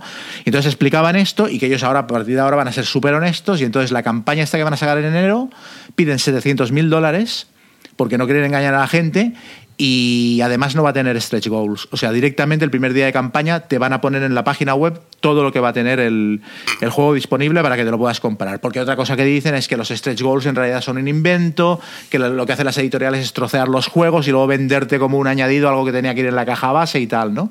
Y todo esto me parece muy bien, pero aparte de que me suena un poco a como cuando el prestidigitador te, te explica un truco, ¿Sabes? Que, que los, los- los magos no explican los trucos de cartas, te hacen el truco y ya está. El hecho de que ellos estén explicando esto, es esto también de alguna manera nos están explicando cómo nos han estado engañando hasta ahora haciendo precisamente eso, ¿no? Vendiéndonos eh, stretch goals cuando ya los tenían diseñados o pidiéndonos menos dinero del que les hacía falta cuando sabían que necesitaban más, etcétera, ¿no? Y todo esto lo mezclan con una campaña de Kickstarter que va a durar solo siete días. Wow. Que me parece que precisamente es Ostras. meter presión en la gente para que se gasten el dinero a saco, porque una cosa que haces en Kickstarter es que ti- tienes un mes para pensar de lo que quieres hacer con tu vida y con tu dinero. Pero si tienes una semana en un juego que luego sabes que no va a estar en tiendas y que o te lo compras o va a desaparecer del mapa, mm, o sea, me suena todo mm, que se van a pegar una hostia. Hombre, vuelven a por otra, ya con el claustrofobia que has mencionado. No, no, súper exclusivo, hemos tirado 10.000 unidades, la estamos vendando, cómpralo ahora o calla para siempre. Oye, que de los 10.000 hemos vendido 5.000. Espera que montamos una segunda campaña. Sí. no sé. Muy bien. ¿Del claustrofobia entonces va a haber otra campaña o, o cómo? No, ya hubo una segunda Hubo, campaña ¿no? del claustrofobia, sí, para, para vender, porque una que los vez que tenían ya llegaron... hechos. O sea, que claro, fue una campaña muy corta y con un envío como muy rápido, ¿no? Sí, en dos meses te lo enviaban a casa. Mm. Sí, sí, esa me acuerdo. Era como un poco timo, porque no, no es la filosofía precisamente de Kickstarter, pero Mm. no sabía que era por ese tema, o sea, que, que les había sobrado de otra campaña previa. No, ellos De hecho, ellos, Pero- ellos dicen, a mucha, había mucha gente que les preguntaba, pero vais a hacer segunda edición de Conan, vais a sacar las expansiones de Conan, y ellos, y ellos dicen, no, no, vamos a hacer este sistema nuevo de juego porque no nos sale a cuenta hacer expansiones de Conan, porque tendríamos que tirar tantas que luego se nos llena el almacén y tal, ¿no? Suenan todo un poco a truco de magia. Ya, ya, ya. Yo es que creo que sí, que no encuentran su forma de vender. Con el Conan sí tuvieron sus problemas, porque no me creo yo que en el Conan tuvieran los stretch goals diseñados, porque no se usan la mitad de los stretch goals, sino podían tener las miniaturas pensadas que iban a dar, pero no habían hecho nada más con ellas. Y luego que en otras se lo han dado. Ya te digo que el ejemplo fue eso, el del claustrofobia. Es bueno, nuevos métodos para intentar vender más y quitarse a todos los de en medio, claro, a distribuidores, A tiendas todos los para intermediarios. claro que funciona muy bien mientras te va como un tiro la cosa, pero luego claro, si en vez de vender 10.000 vendo 5.000, ¿qué hago con los otros 5.000? Ujú. Venga, George, dale, dale. Termino con el. Sí. Bueno, no, todavía. Gonzalo, tú tampoco lo has Sí, dicho, yo tengo, ¿no? yo tengo alguno para dar al paredón también. Vale, bueno, yo voy a ser rápida. Es el, el juego de Preta Porter que lo jugué hace dos o tres semanas y lo tenía en la ludoteca desde el 2015 aproximadamente y no lo había jugado nunca. Y como ha salido este año la nueva edición, digo, bueno, yo creo que ya va siendo hora de probarlo y tal. Además que siempre he tenido muchas ganas, pero no sé, esto que lo vas dejando, lo vas dejando y nada. Lo probé hace tres semanas y horror de juego. O sea, el juego, yo creo, no, eh, o sea, el juego no debe de estar mal. O sea, nosotros no terminamos la partida, pero eh, se hizo horrible la experiencia porque las reglas eh, tú te las lees y parece que las has entendido y tal, pero luego cuando empiezas a jugar te das cuenta que hay muchísimas dudas que te van surgiendo, que luego para buscarlas y para encontrar el, en, el, en el libro mm, te tiras un buen rato. Luego la iconografía de las cartas es horrible. O sea, no hay ni una simbología que tú digas, la entiendo. O como pasa en muchos juegos que dices, tiene una iconografía rara, pero en el momento que veas dos o tres cartas y entiendas la, la simbología de esas dos o tres, el resto como que ya te viene. No, no, no. O sea, aquí era a cada rato parando para parando la partida para Pero jugaste la- la, primera edición. es la segunda edición que realmente es como la primera, lo que pasa que en inglés, porque la, la primera salió nada más que en polaco, creo recordar. Ah, vale, vale. El juego es de, Igna- es de Ignacy Trevisek, Sí, que lo de las reglas lo lleva Fatal, fatal, fatal. regular. Pero no, no han mejorado sí, sí. las reglas respecto al primero. Porque, porque eh, recuerdo que también tuvo. La- es que hay una tercera edición que es la que ha salido este año. ah, hay una el- tercera, vale, vale, vale, ok. Exactamente. Ah. La, la de este año es la tercera edición y la que yo jugué era la segunda, que es la antigua. Y, mm, y la nueva, mm, creo que el libro lo han reestructurado un pelín, pero yo me lo estuve leyendo y tampoco es que me solventara muchísimo la vida. Y la iconografía también la han cambiado, o sea que mejorarlo lo han mejorado y a lo mejor pues, pues sí, pues ahora ya es, es la suya, pero yo desde luego a mí se me han... O sea, yo lo vendo directamente. O sea, no, no quiero hacer pasar a nadie por el trago de la partida del otro día. O sea, fue... ¿Y te planteas comprarte la tercera? O, No, no, no, o- no. O sea, le he cogido, o sea, que no, que no quiero saber nada del juego. Eh, tiene buena pinta, o sea, lo poquito que lo estuvimos jugando y tal, se ve que hay un buen juego detrás, pero al final la experiencia se hace tan lenta, tan fea, tan de eso, pues de tener que estar parando y tal, que yo, vamos, nosotros, los dos que lo jugamos, no quisimos volver a, a intentarlo. Es que este, Así este que, Arignasi, este es una pena porque yo creo que es bu- buen diseñador, tiene, tiene buenos juegos, Sí. Stronghold, Robinson Sí, sí, Crusoe, el 31st State este y, y- todo el mundo se queja de lo sí, mismo, ¿no? sí. Que las reglas son, un de- en general de sus juegos, un mojón. Yo, mira, el Robinson, a mí me gusta mucho el juego, lo tengo y lo he jugado un montón. Es verdad que mm, jugarlo bien te cuesta unas cuantas partidas y lecturas y ver vídeos y tal, pero bien. El Colonos del Imperio, que es un poco como el 51, pues más o menos mm, también, o sea, bien. Pero es que este no hay por dónde cogerlo, o sea, es que era in- indescifrable. mm, El, el Stronghold le pasaba lo mismo también, no era, no era muy intuitivo. Mm. Y el, el Detective, que lo jugué con Guille, por cierto, ¿te acuerdas, Guille? Ese, ese Sí. está- era fácil, no digo, de reglas tampoco era muy complejo, ¿no? Es- porque no tenía muchas. Por eso sí. Es que de todas maneras creo que para la- los últimos juegos que está haciendo, creo que ya cuenta con otra persona para que haga el manual. Y e- eso se debe de notar. O sea, que ya en los últimos a lo mejor pues cambia la cosa. Pero en los antiguos es, vamos, que cuesta bastante empezar a jugar bien lo- los juegos. Es complicado hacer unas buenas reglas. Igualmente, Nosotros- Trevichek, yo creo que lo que te perdón es buenas ideas, ¿eh? Luego le cuesta acabar cerrando el juego, ¿eh? Que es el maestro de sacar segundas y terceras versiones de cada uno de sus juegos. Bueno, de todos los que hemos mencionado Sí. tiene dos o tres. Bueno, de hecho, a- y a veces no, no, no siempre los mejora. Por mí, el First Martian me parece el Robinson Crusoe malo. ¿Vosotros habéis jugado al Preta Portero o no? No. Yo, tengo, es, cu- yo es curioso, ese juego lo tuve también en la estantería años cuando todavía pensaba que, que mi mujer eh, o sea, querría jugar conmigo a juegos de mesa, porque como ella trabaja en moda, dije yo, ya está, este juego, este juego va a flipar. Y nada, Pues- intenté descifrar las reglas. En, en aquella época tampoco tampoco soy un gran lector de reglas, pero, pero no, no, no lo descifré. Y dije, bueno, como le meta con esto, pues no solo no va a jugar, sino que se va a ir de casa.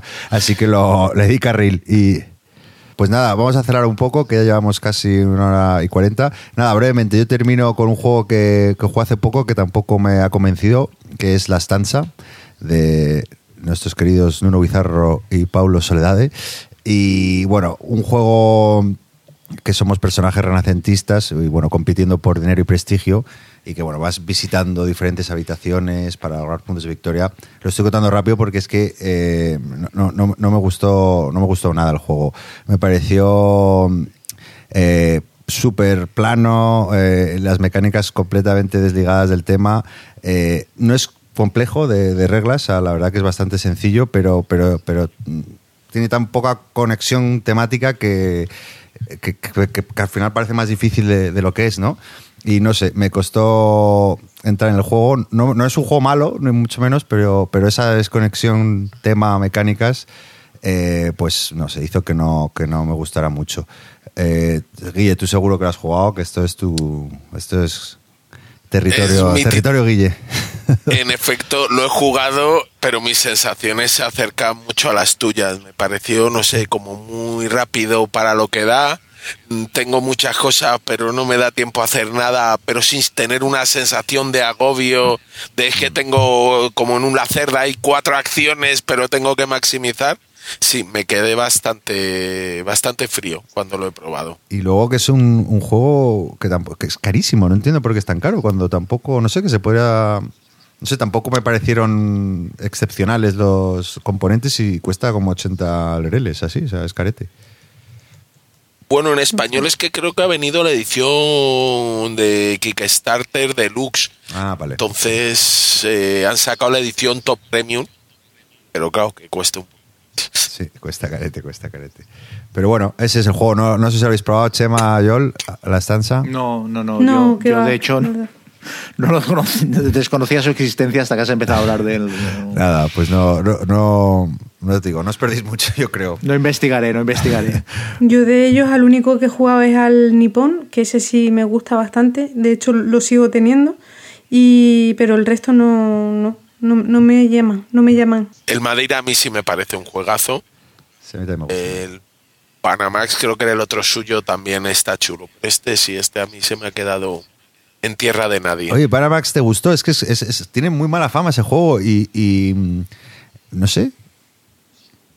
Yo sí me gustó. eh, es verdad que es raro, que es complicado lo de la gestión de los barcos, Sí. pero a mí sí me gustó. Me gustó más que este, Estanza. Sí, a mí yo lo juego una vez y no, no, no, o sea, no sé, me pareció curioso, pero no sé por qué tiene malísima fama el Panamax. ¿sabes? Pero bueno, en fin. Bueno, chicos, yo creo que llevamos ya casi una hora y, una hora y media larga. Para una primera toma de contacto no ha estado mal, ¿no? Eh, ya nos iremos desengrasando poco a poco y, mejorando, pero bueno, creo que, que ha estado interesante. Eh, si os parece, cerramos. Eh, bueno, antes de cerrar, damos paso a, a- la entrevista con Jason Matthews, ¿vale? Del autor de Twilight Struggle.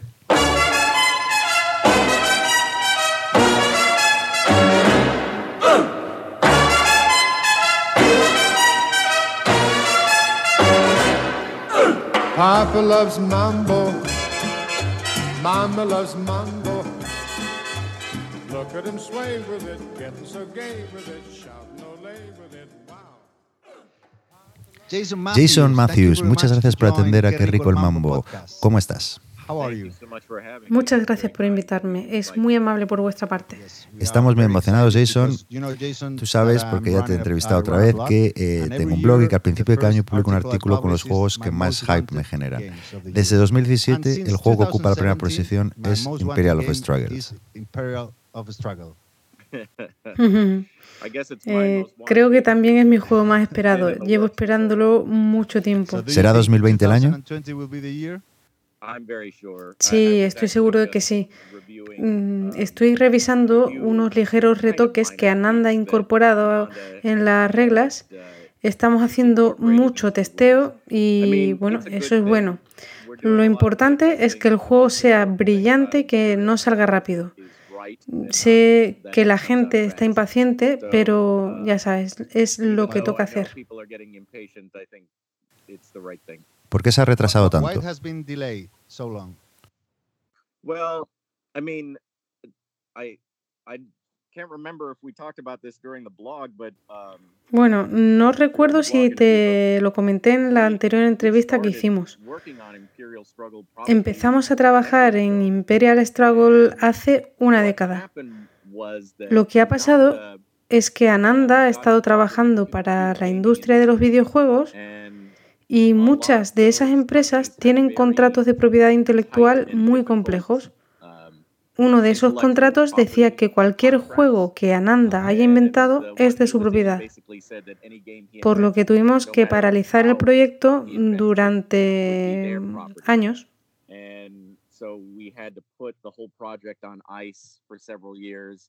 I remember you, now I remember you mentioned that on- Sí, recuerdo que me lo comentaste en la entrevista que te hicimos. Sí, pues took so esa es la razón Now, principal de que haya tomado is tanto tiempo. El juego está ahora en manos de Ananda y está revisando y retocando las reglas basado en el feedback de los testers. Desafortunadamente, los juegos con motor de cartas son complicados por la gran variedad de interacciones que surgen.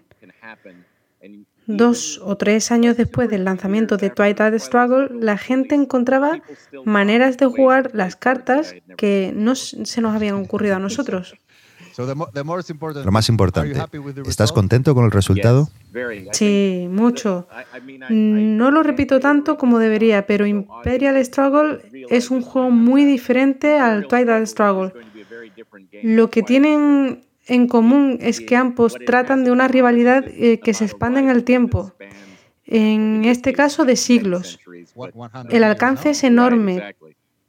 Sí, el periodo de tiempo es global, pero el estilo de juego es muy diferente y no se limita a colocar influencia en Cuba, por ejemplo.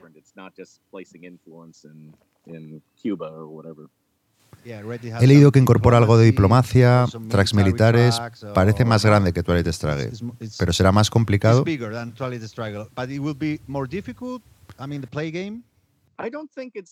No, no creo que sea más difícil. A lo mejor es más complejo porque hay componentes militares más completos, pero la relación entre Inglaterra y Francia no fue una guerra fría, sino que fue una guerra dura y eso se ve reflejado en esa rivalidad.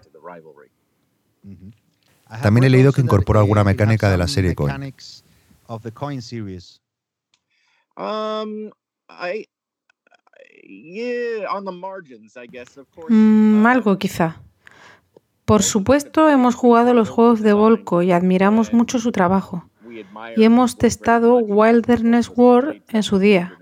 Diría que es una influencia, pero no diría que se basa en las mecánicas de los coin. But I wouldn't say that we lifted whole mechanisms from coin. Ok, no es un juego Coin. It's not a coin game, no. Ser uno de los diseñadores de Twilight Struggle es una ventaja o una desventaja. Um, Bueno, I mean, en la mayoría de los an casos advantage. Es una ventaja. Y no quiero sonar arrogante, pero no tengo que explicar quién soy ni tengo que persuadir a nadie para que pruebe mis prototipos. Y eso es bueno. Por, el, por otro lado, eh, todo se compara al Twilight Struggle y puede ser un problema. Hace poco ha salido la segunda edición del Turno Cero de Twilight Struggle, el cual añade nuevas cartas. ¿Ves posible una secuela y añadir nuevos eventos en el futuro? Cold War was full of events, and this Turn Zero add new events to the game. Do you think it's possible to add more cars or events in the future? I mean, like a Turn Zero two, or, or I don't know, a sequel? I mean, are, are you thinking about more more cards for, for Twilight Struggle or, or not? Well, I think Bueno, tengo una exclusiva porque eres la primera persona con la que voy a mantener esta conversación. Eh, justo el otro día fui a las oficinas de GMT con una propuesta de juego corto que se centra en una región específica. Sería una especie de Twilight Struggle en dos turnos centrado específicamente en una región. Wow.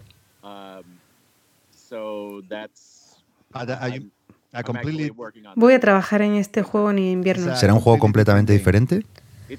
Sí, sí, será un juego independiente uh, que puede servir para enseñar eh, a jugar al Twilight Struggle, pero es independiente y sobre un conflicto en el que no eh, habíamos, habíamos hecho mucho el foco. Region? ¿Podrías decirnos de qué región se trata? Sí, sobre el cuerno de África. In the late 80s, A finales de los 80 ocurrió algo muy extraño. Mientras que Etiopía era un estado clientela de Estados Unidos, Somalia lo era de la Unión Soviética.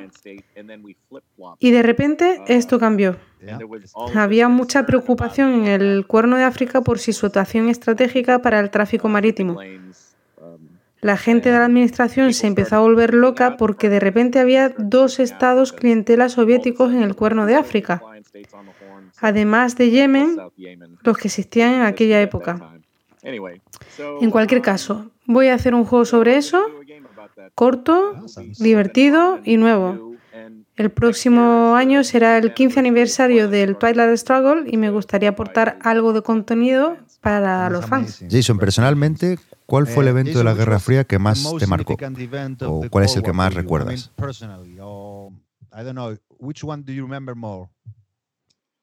Eh, es una pregunta muy interesante. No creo que me la hayan preguntado antes. Recuerdo muy bien los duck and cover drills cuando era niño.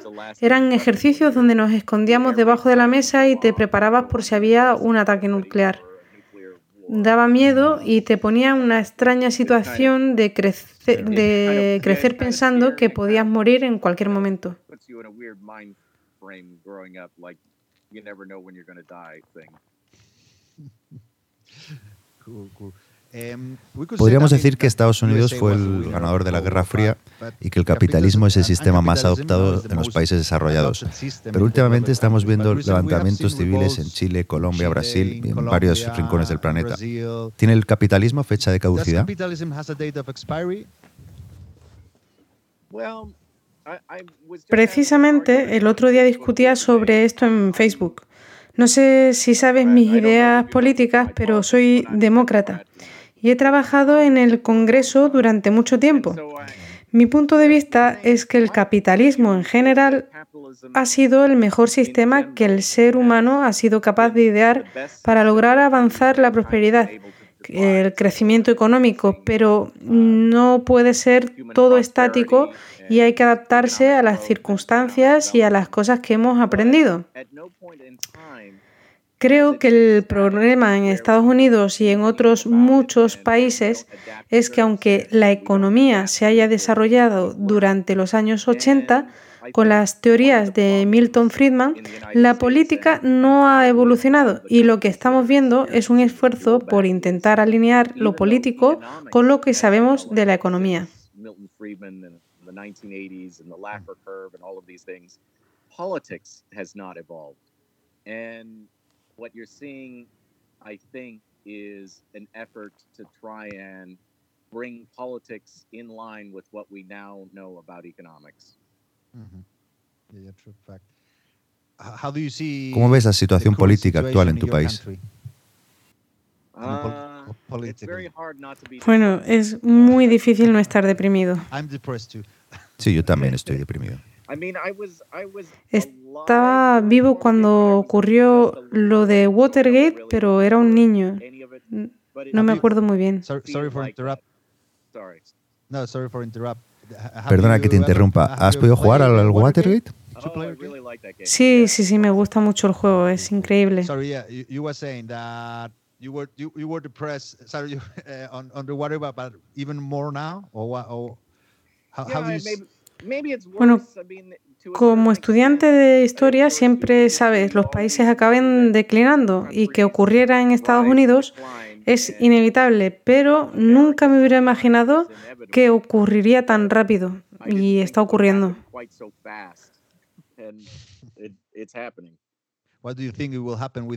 um, ¿Qué crees que va a ocurrir con el impeachment? a Donald Trump? Um, Bueno, creo que merece ser imputado, pero que los republicanos evitarán que sea condenado, aunque cada día surge algo nuevo que es aún peor, por lo que pff, quién every sabe. single day something new comes out that makes it sound worse and worse. So who knows? We'll see what happens. We'll see what Yeah. happens. Going back to board games. Volviendo un Um, poco a los juegos de mesa, ¿puedes decirnos tres juegos de mesa que hayas jugado recientemente? Pero bueno, antes de nada, ¿te gusta estar a la última con on las novedades? ¿Has seguido la feria de Essen o Gen Con? The releases of the Essen Fair Trade or Gen Con or I mean, I'm a little behind on Estoy un poco fuera de los juegos de Essen eh, llegó un momento en mi vida que decidí dejar de probar todas las novedades. Sigo haciendo un gran esfuerzo por jugar los juegos de otros diseñadores porque es importante mm, ver que se cuece en el mercado.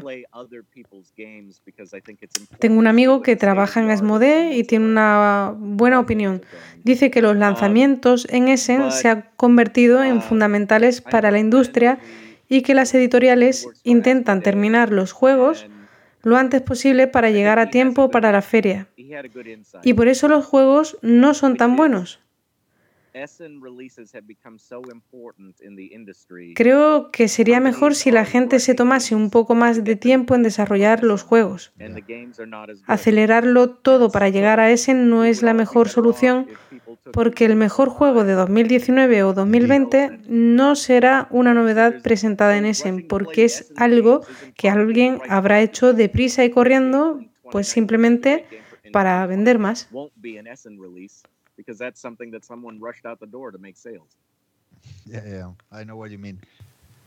Sí sé, sé un poco de lo que estás hablando, te entiendo. Y, ¿Pero has probado algún juego nuevo? O? Bueno, lo que más me ha intrigado, aunque sea corto y un poco raro, ha sido Blitzkrieg.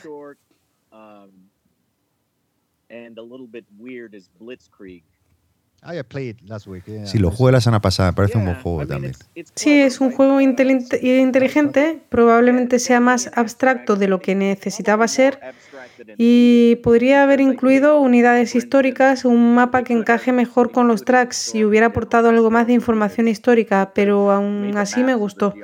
Me parece una, una innovación inteligente.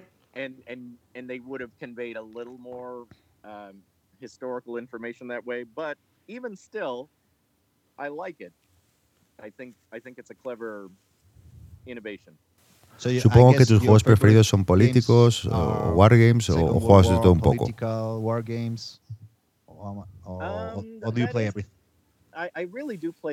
Realmente juego de todo. Intento probar todo lo que pienso que es innovador o interesante en las áreas que me interesan, como los juegos históricos o políticos, pero también juego a Wingspan y este tipo de juegos porque creo pues que hay ideas muy interesantes también. Para terminar, uh, ¿cuál es tu relación con España? ¿Has visitado España? ¿Has pensado hacer un juego sobre España, como la Guerra Civil, por ejemplo?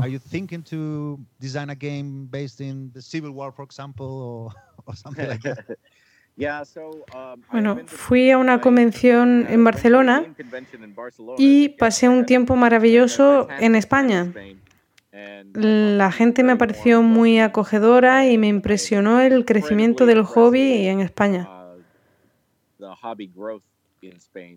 Hace una década había muy poco y ahora es un hobby gigante con diseñadores interesantes y con gente interesada en juegos con historias locales.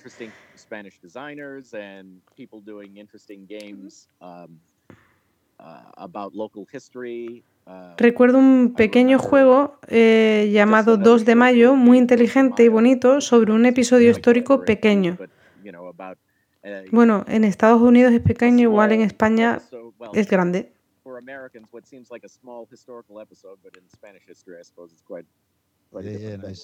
In, my, Madrid, my hometown is an important, an important date. exactly. it is important for us. Funny. Yes, exactly. Um, Me encantaría volver. Es un gran país con gente acogedora que, que probablemente coma muy tarde por las noches, pero True fact. pero guay. True fact. Eso es cierto. Well, Jason, many thanks to attend us and Bueno, Jason, muchas gracias por atendernos. Sé que eres un hombre muy ocupado. uh, Además, eh, en- es feriado en Again, esta thank semana, you es el Thanksgiving en Estados Unidos. Así que te agradecemos mucho que hayas pasado un poco de tiempo con nosotros y esperamos que hayas pasado un buen rato. Y de nuevo, muchas much. gracias por todo. Que pases una buena semana tú también y mucha suerte con el nuevo podcast. Es emocionante. Papa loves mambo. Mama loves mambo. Bueno, como lo he dicho, este ha sido nuestro, esto ha sido todo por hoy, nuestro primer programa, episodio cero. Esperamos que os haya gustado, gracias por escucharnos. Y, y nada, eh, os esperamos para el segundo, o bueno, el primer episodio, el que ya será el número uno, y, y esperemos que sigáis ahí escuchándonos. Eh, un saludo a todos y muchas gracias. Bueno, Muchas gracias. Gracias. adiós, bye. Papa loves mambo.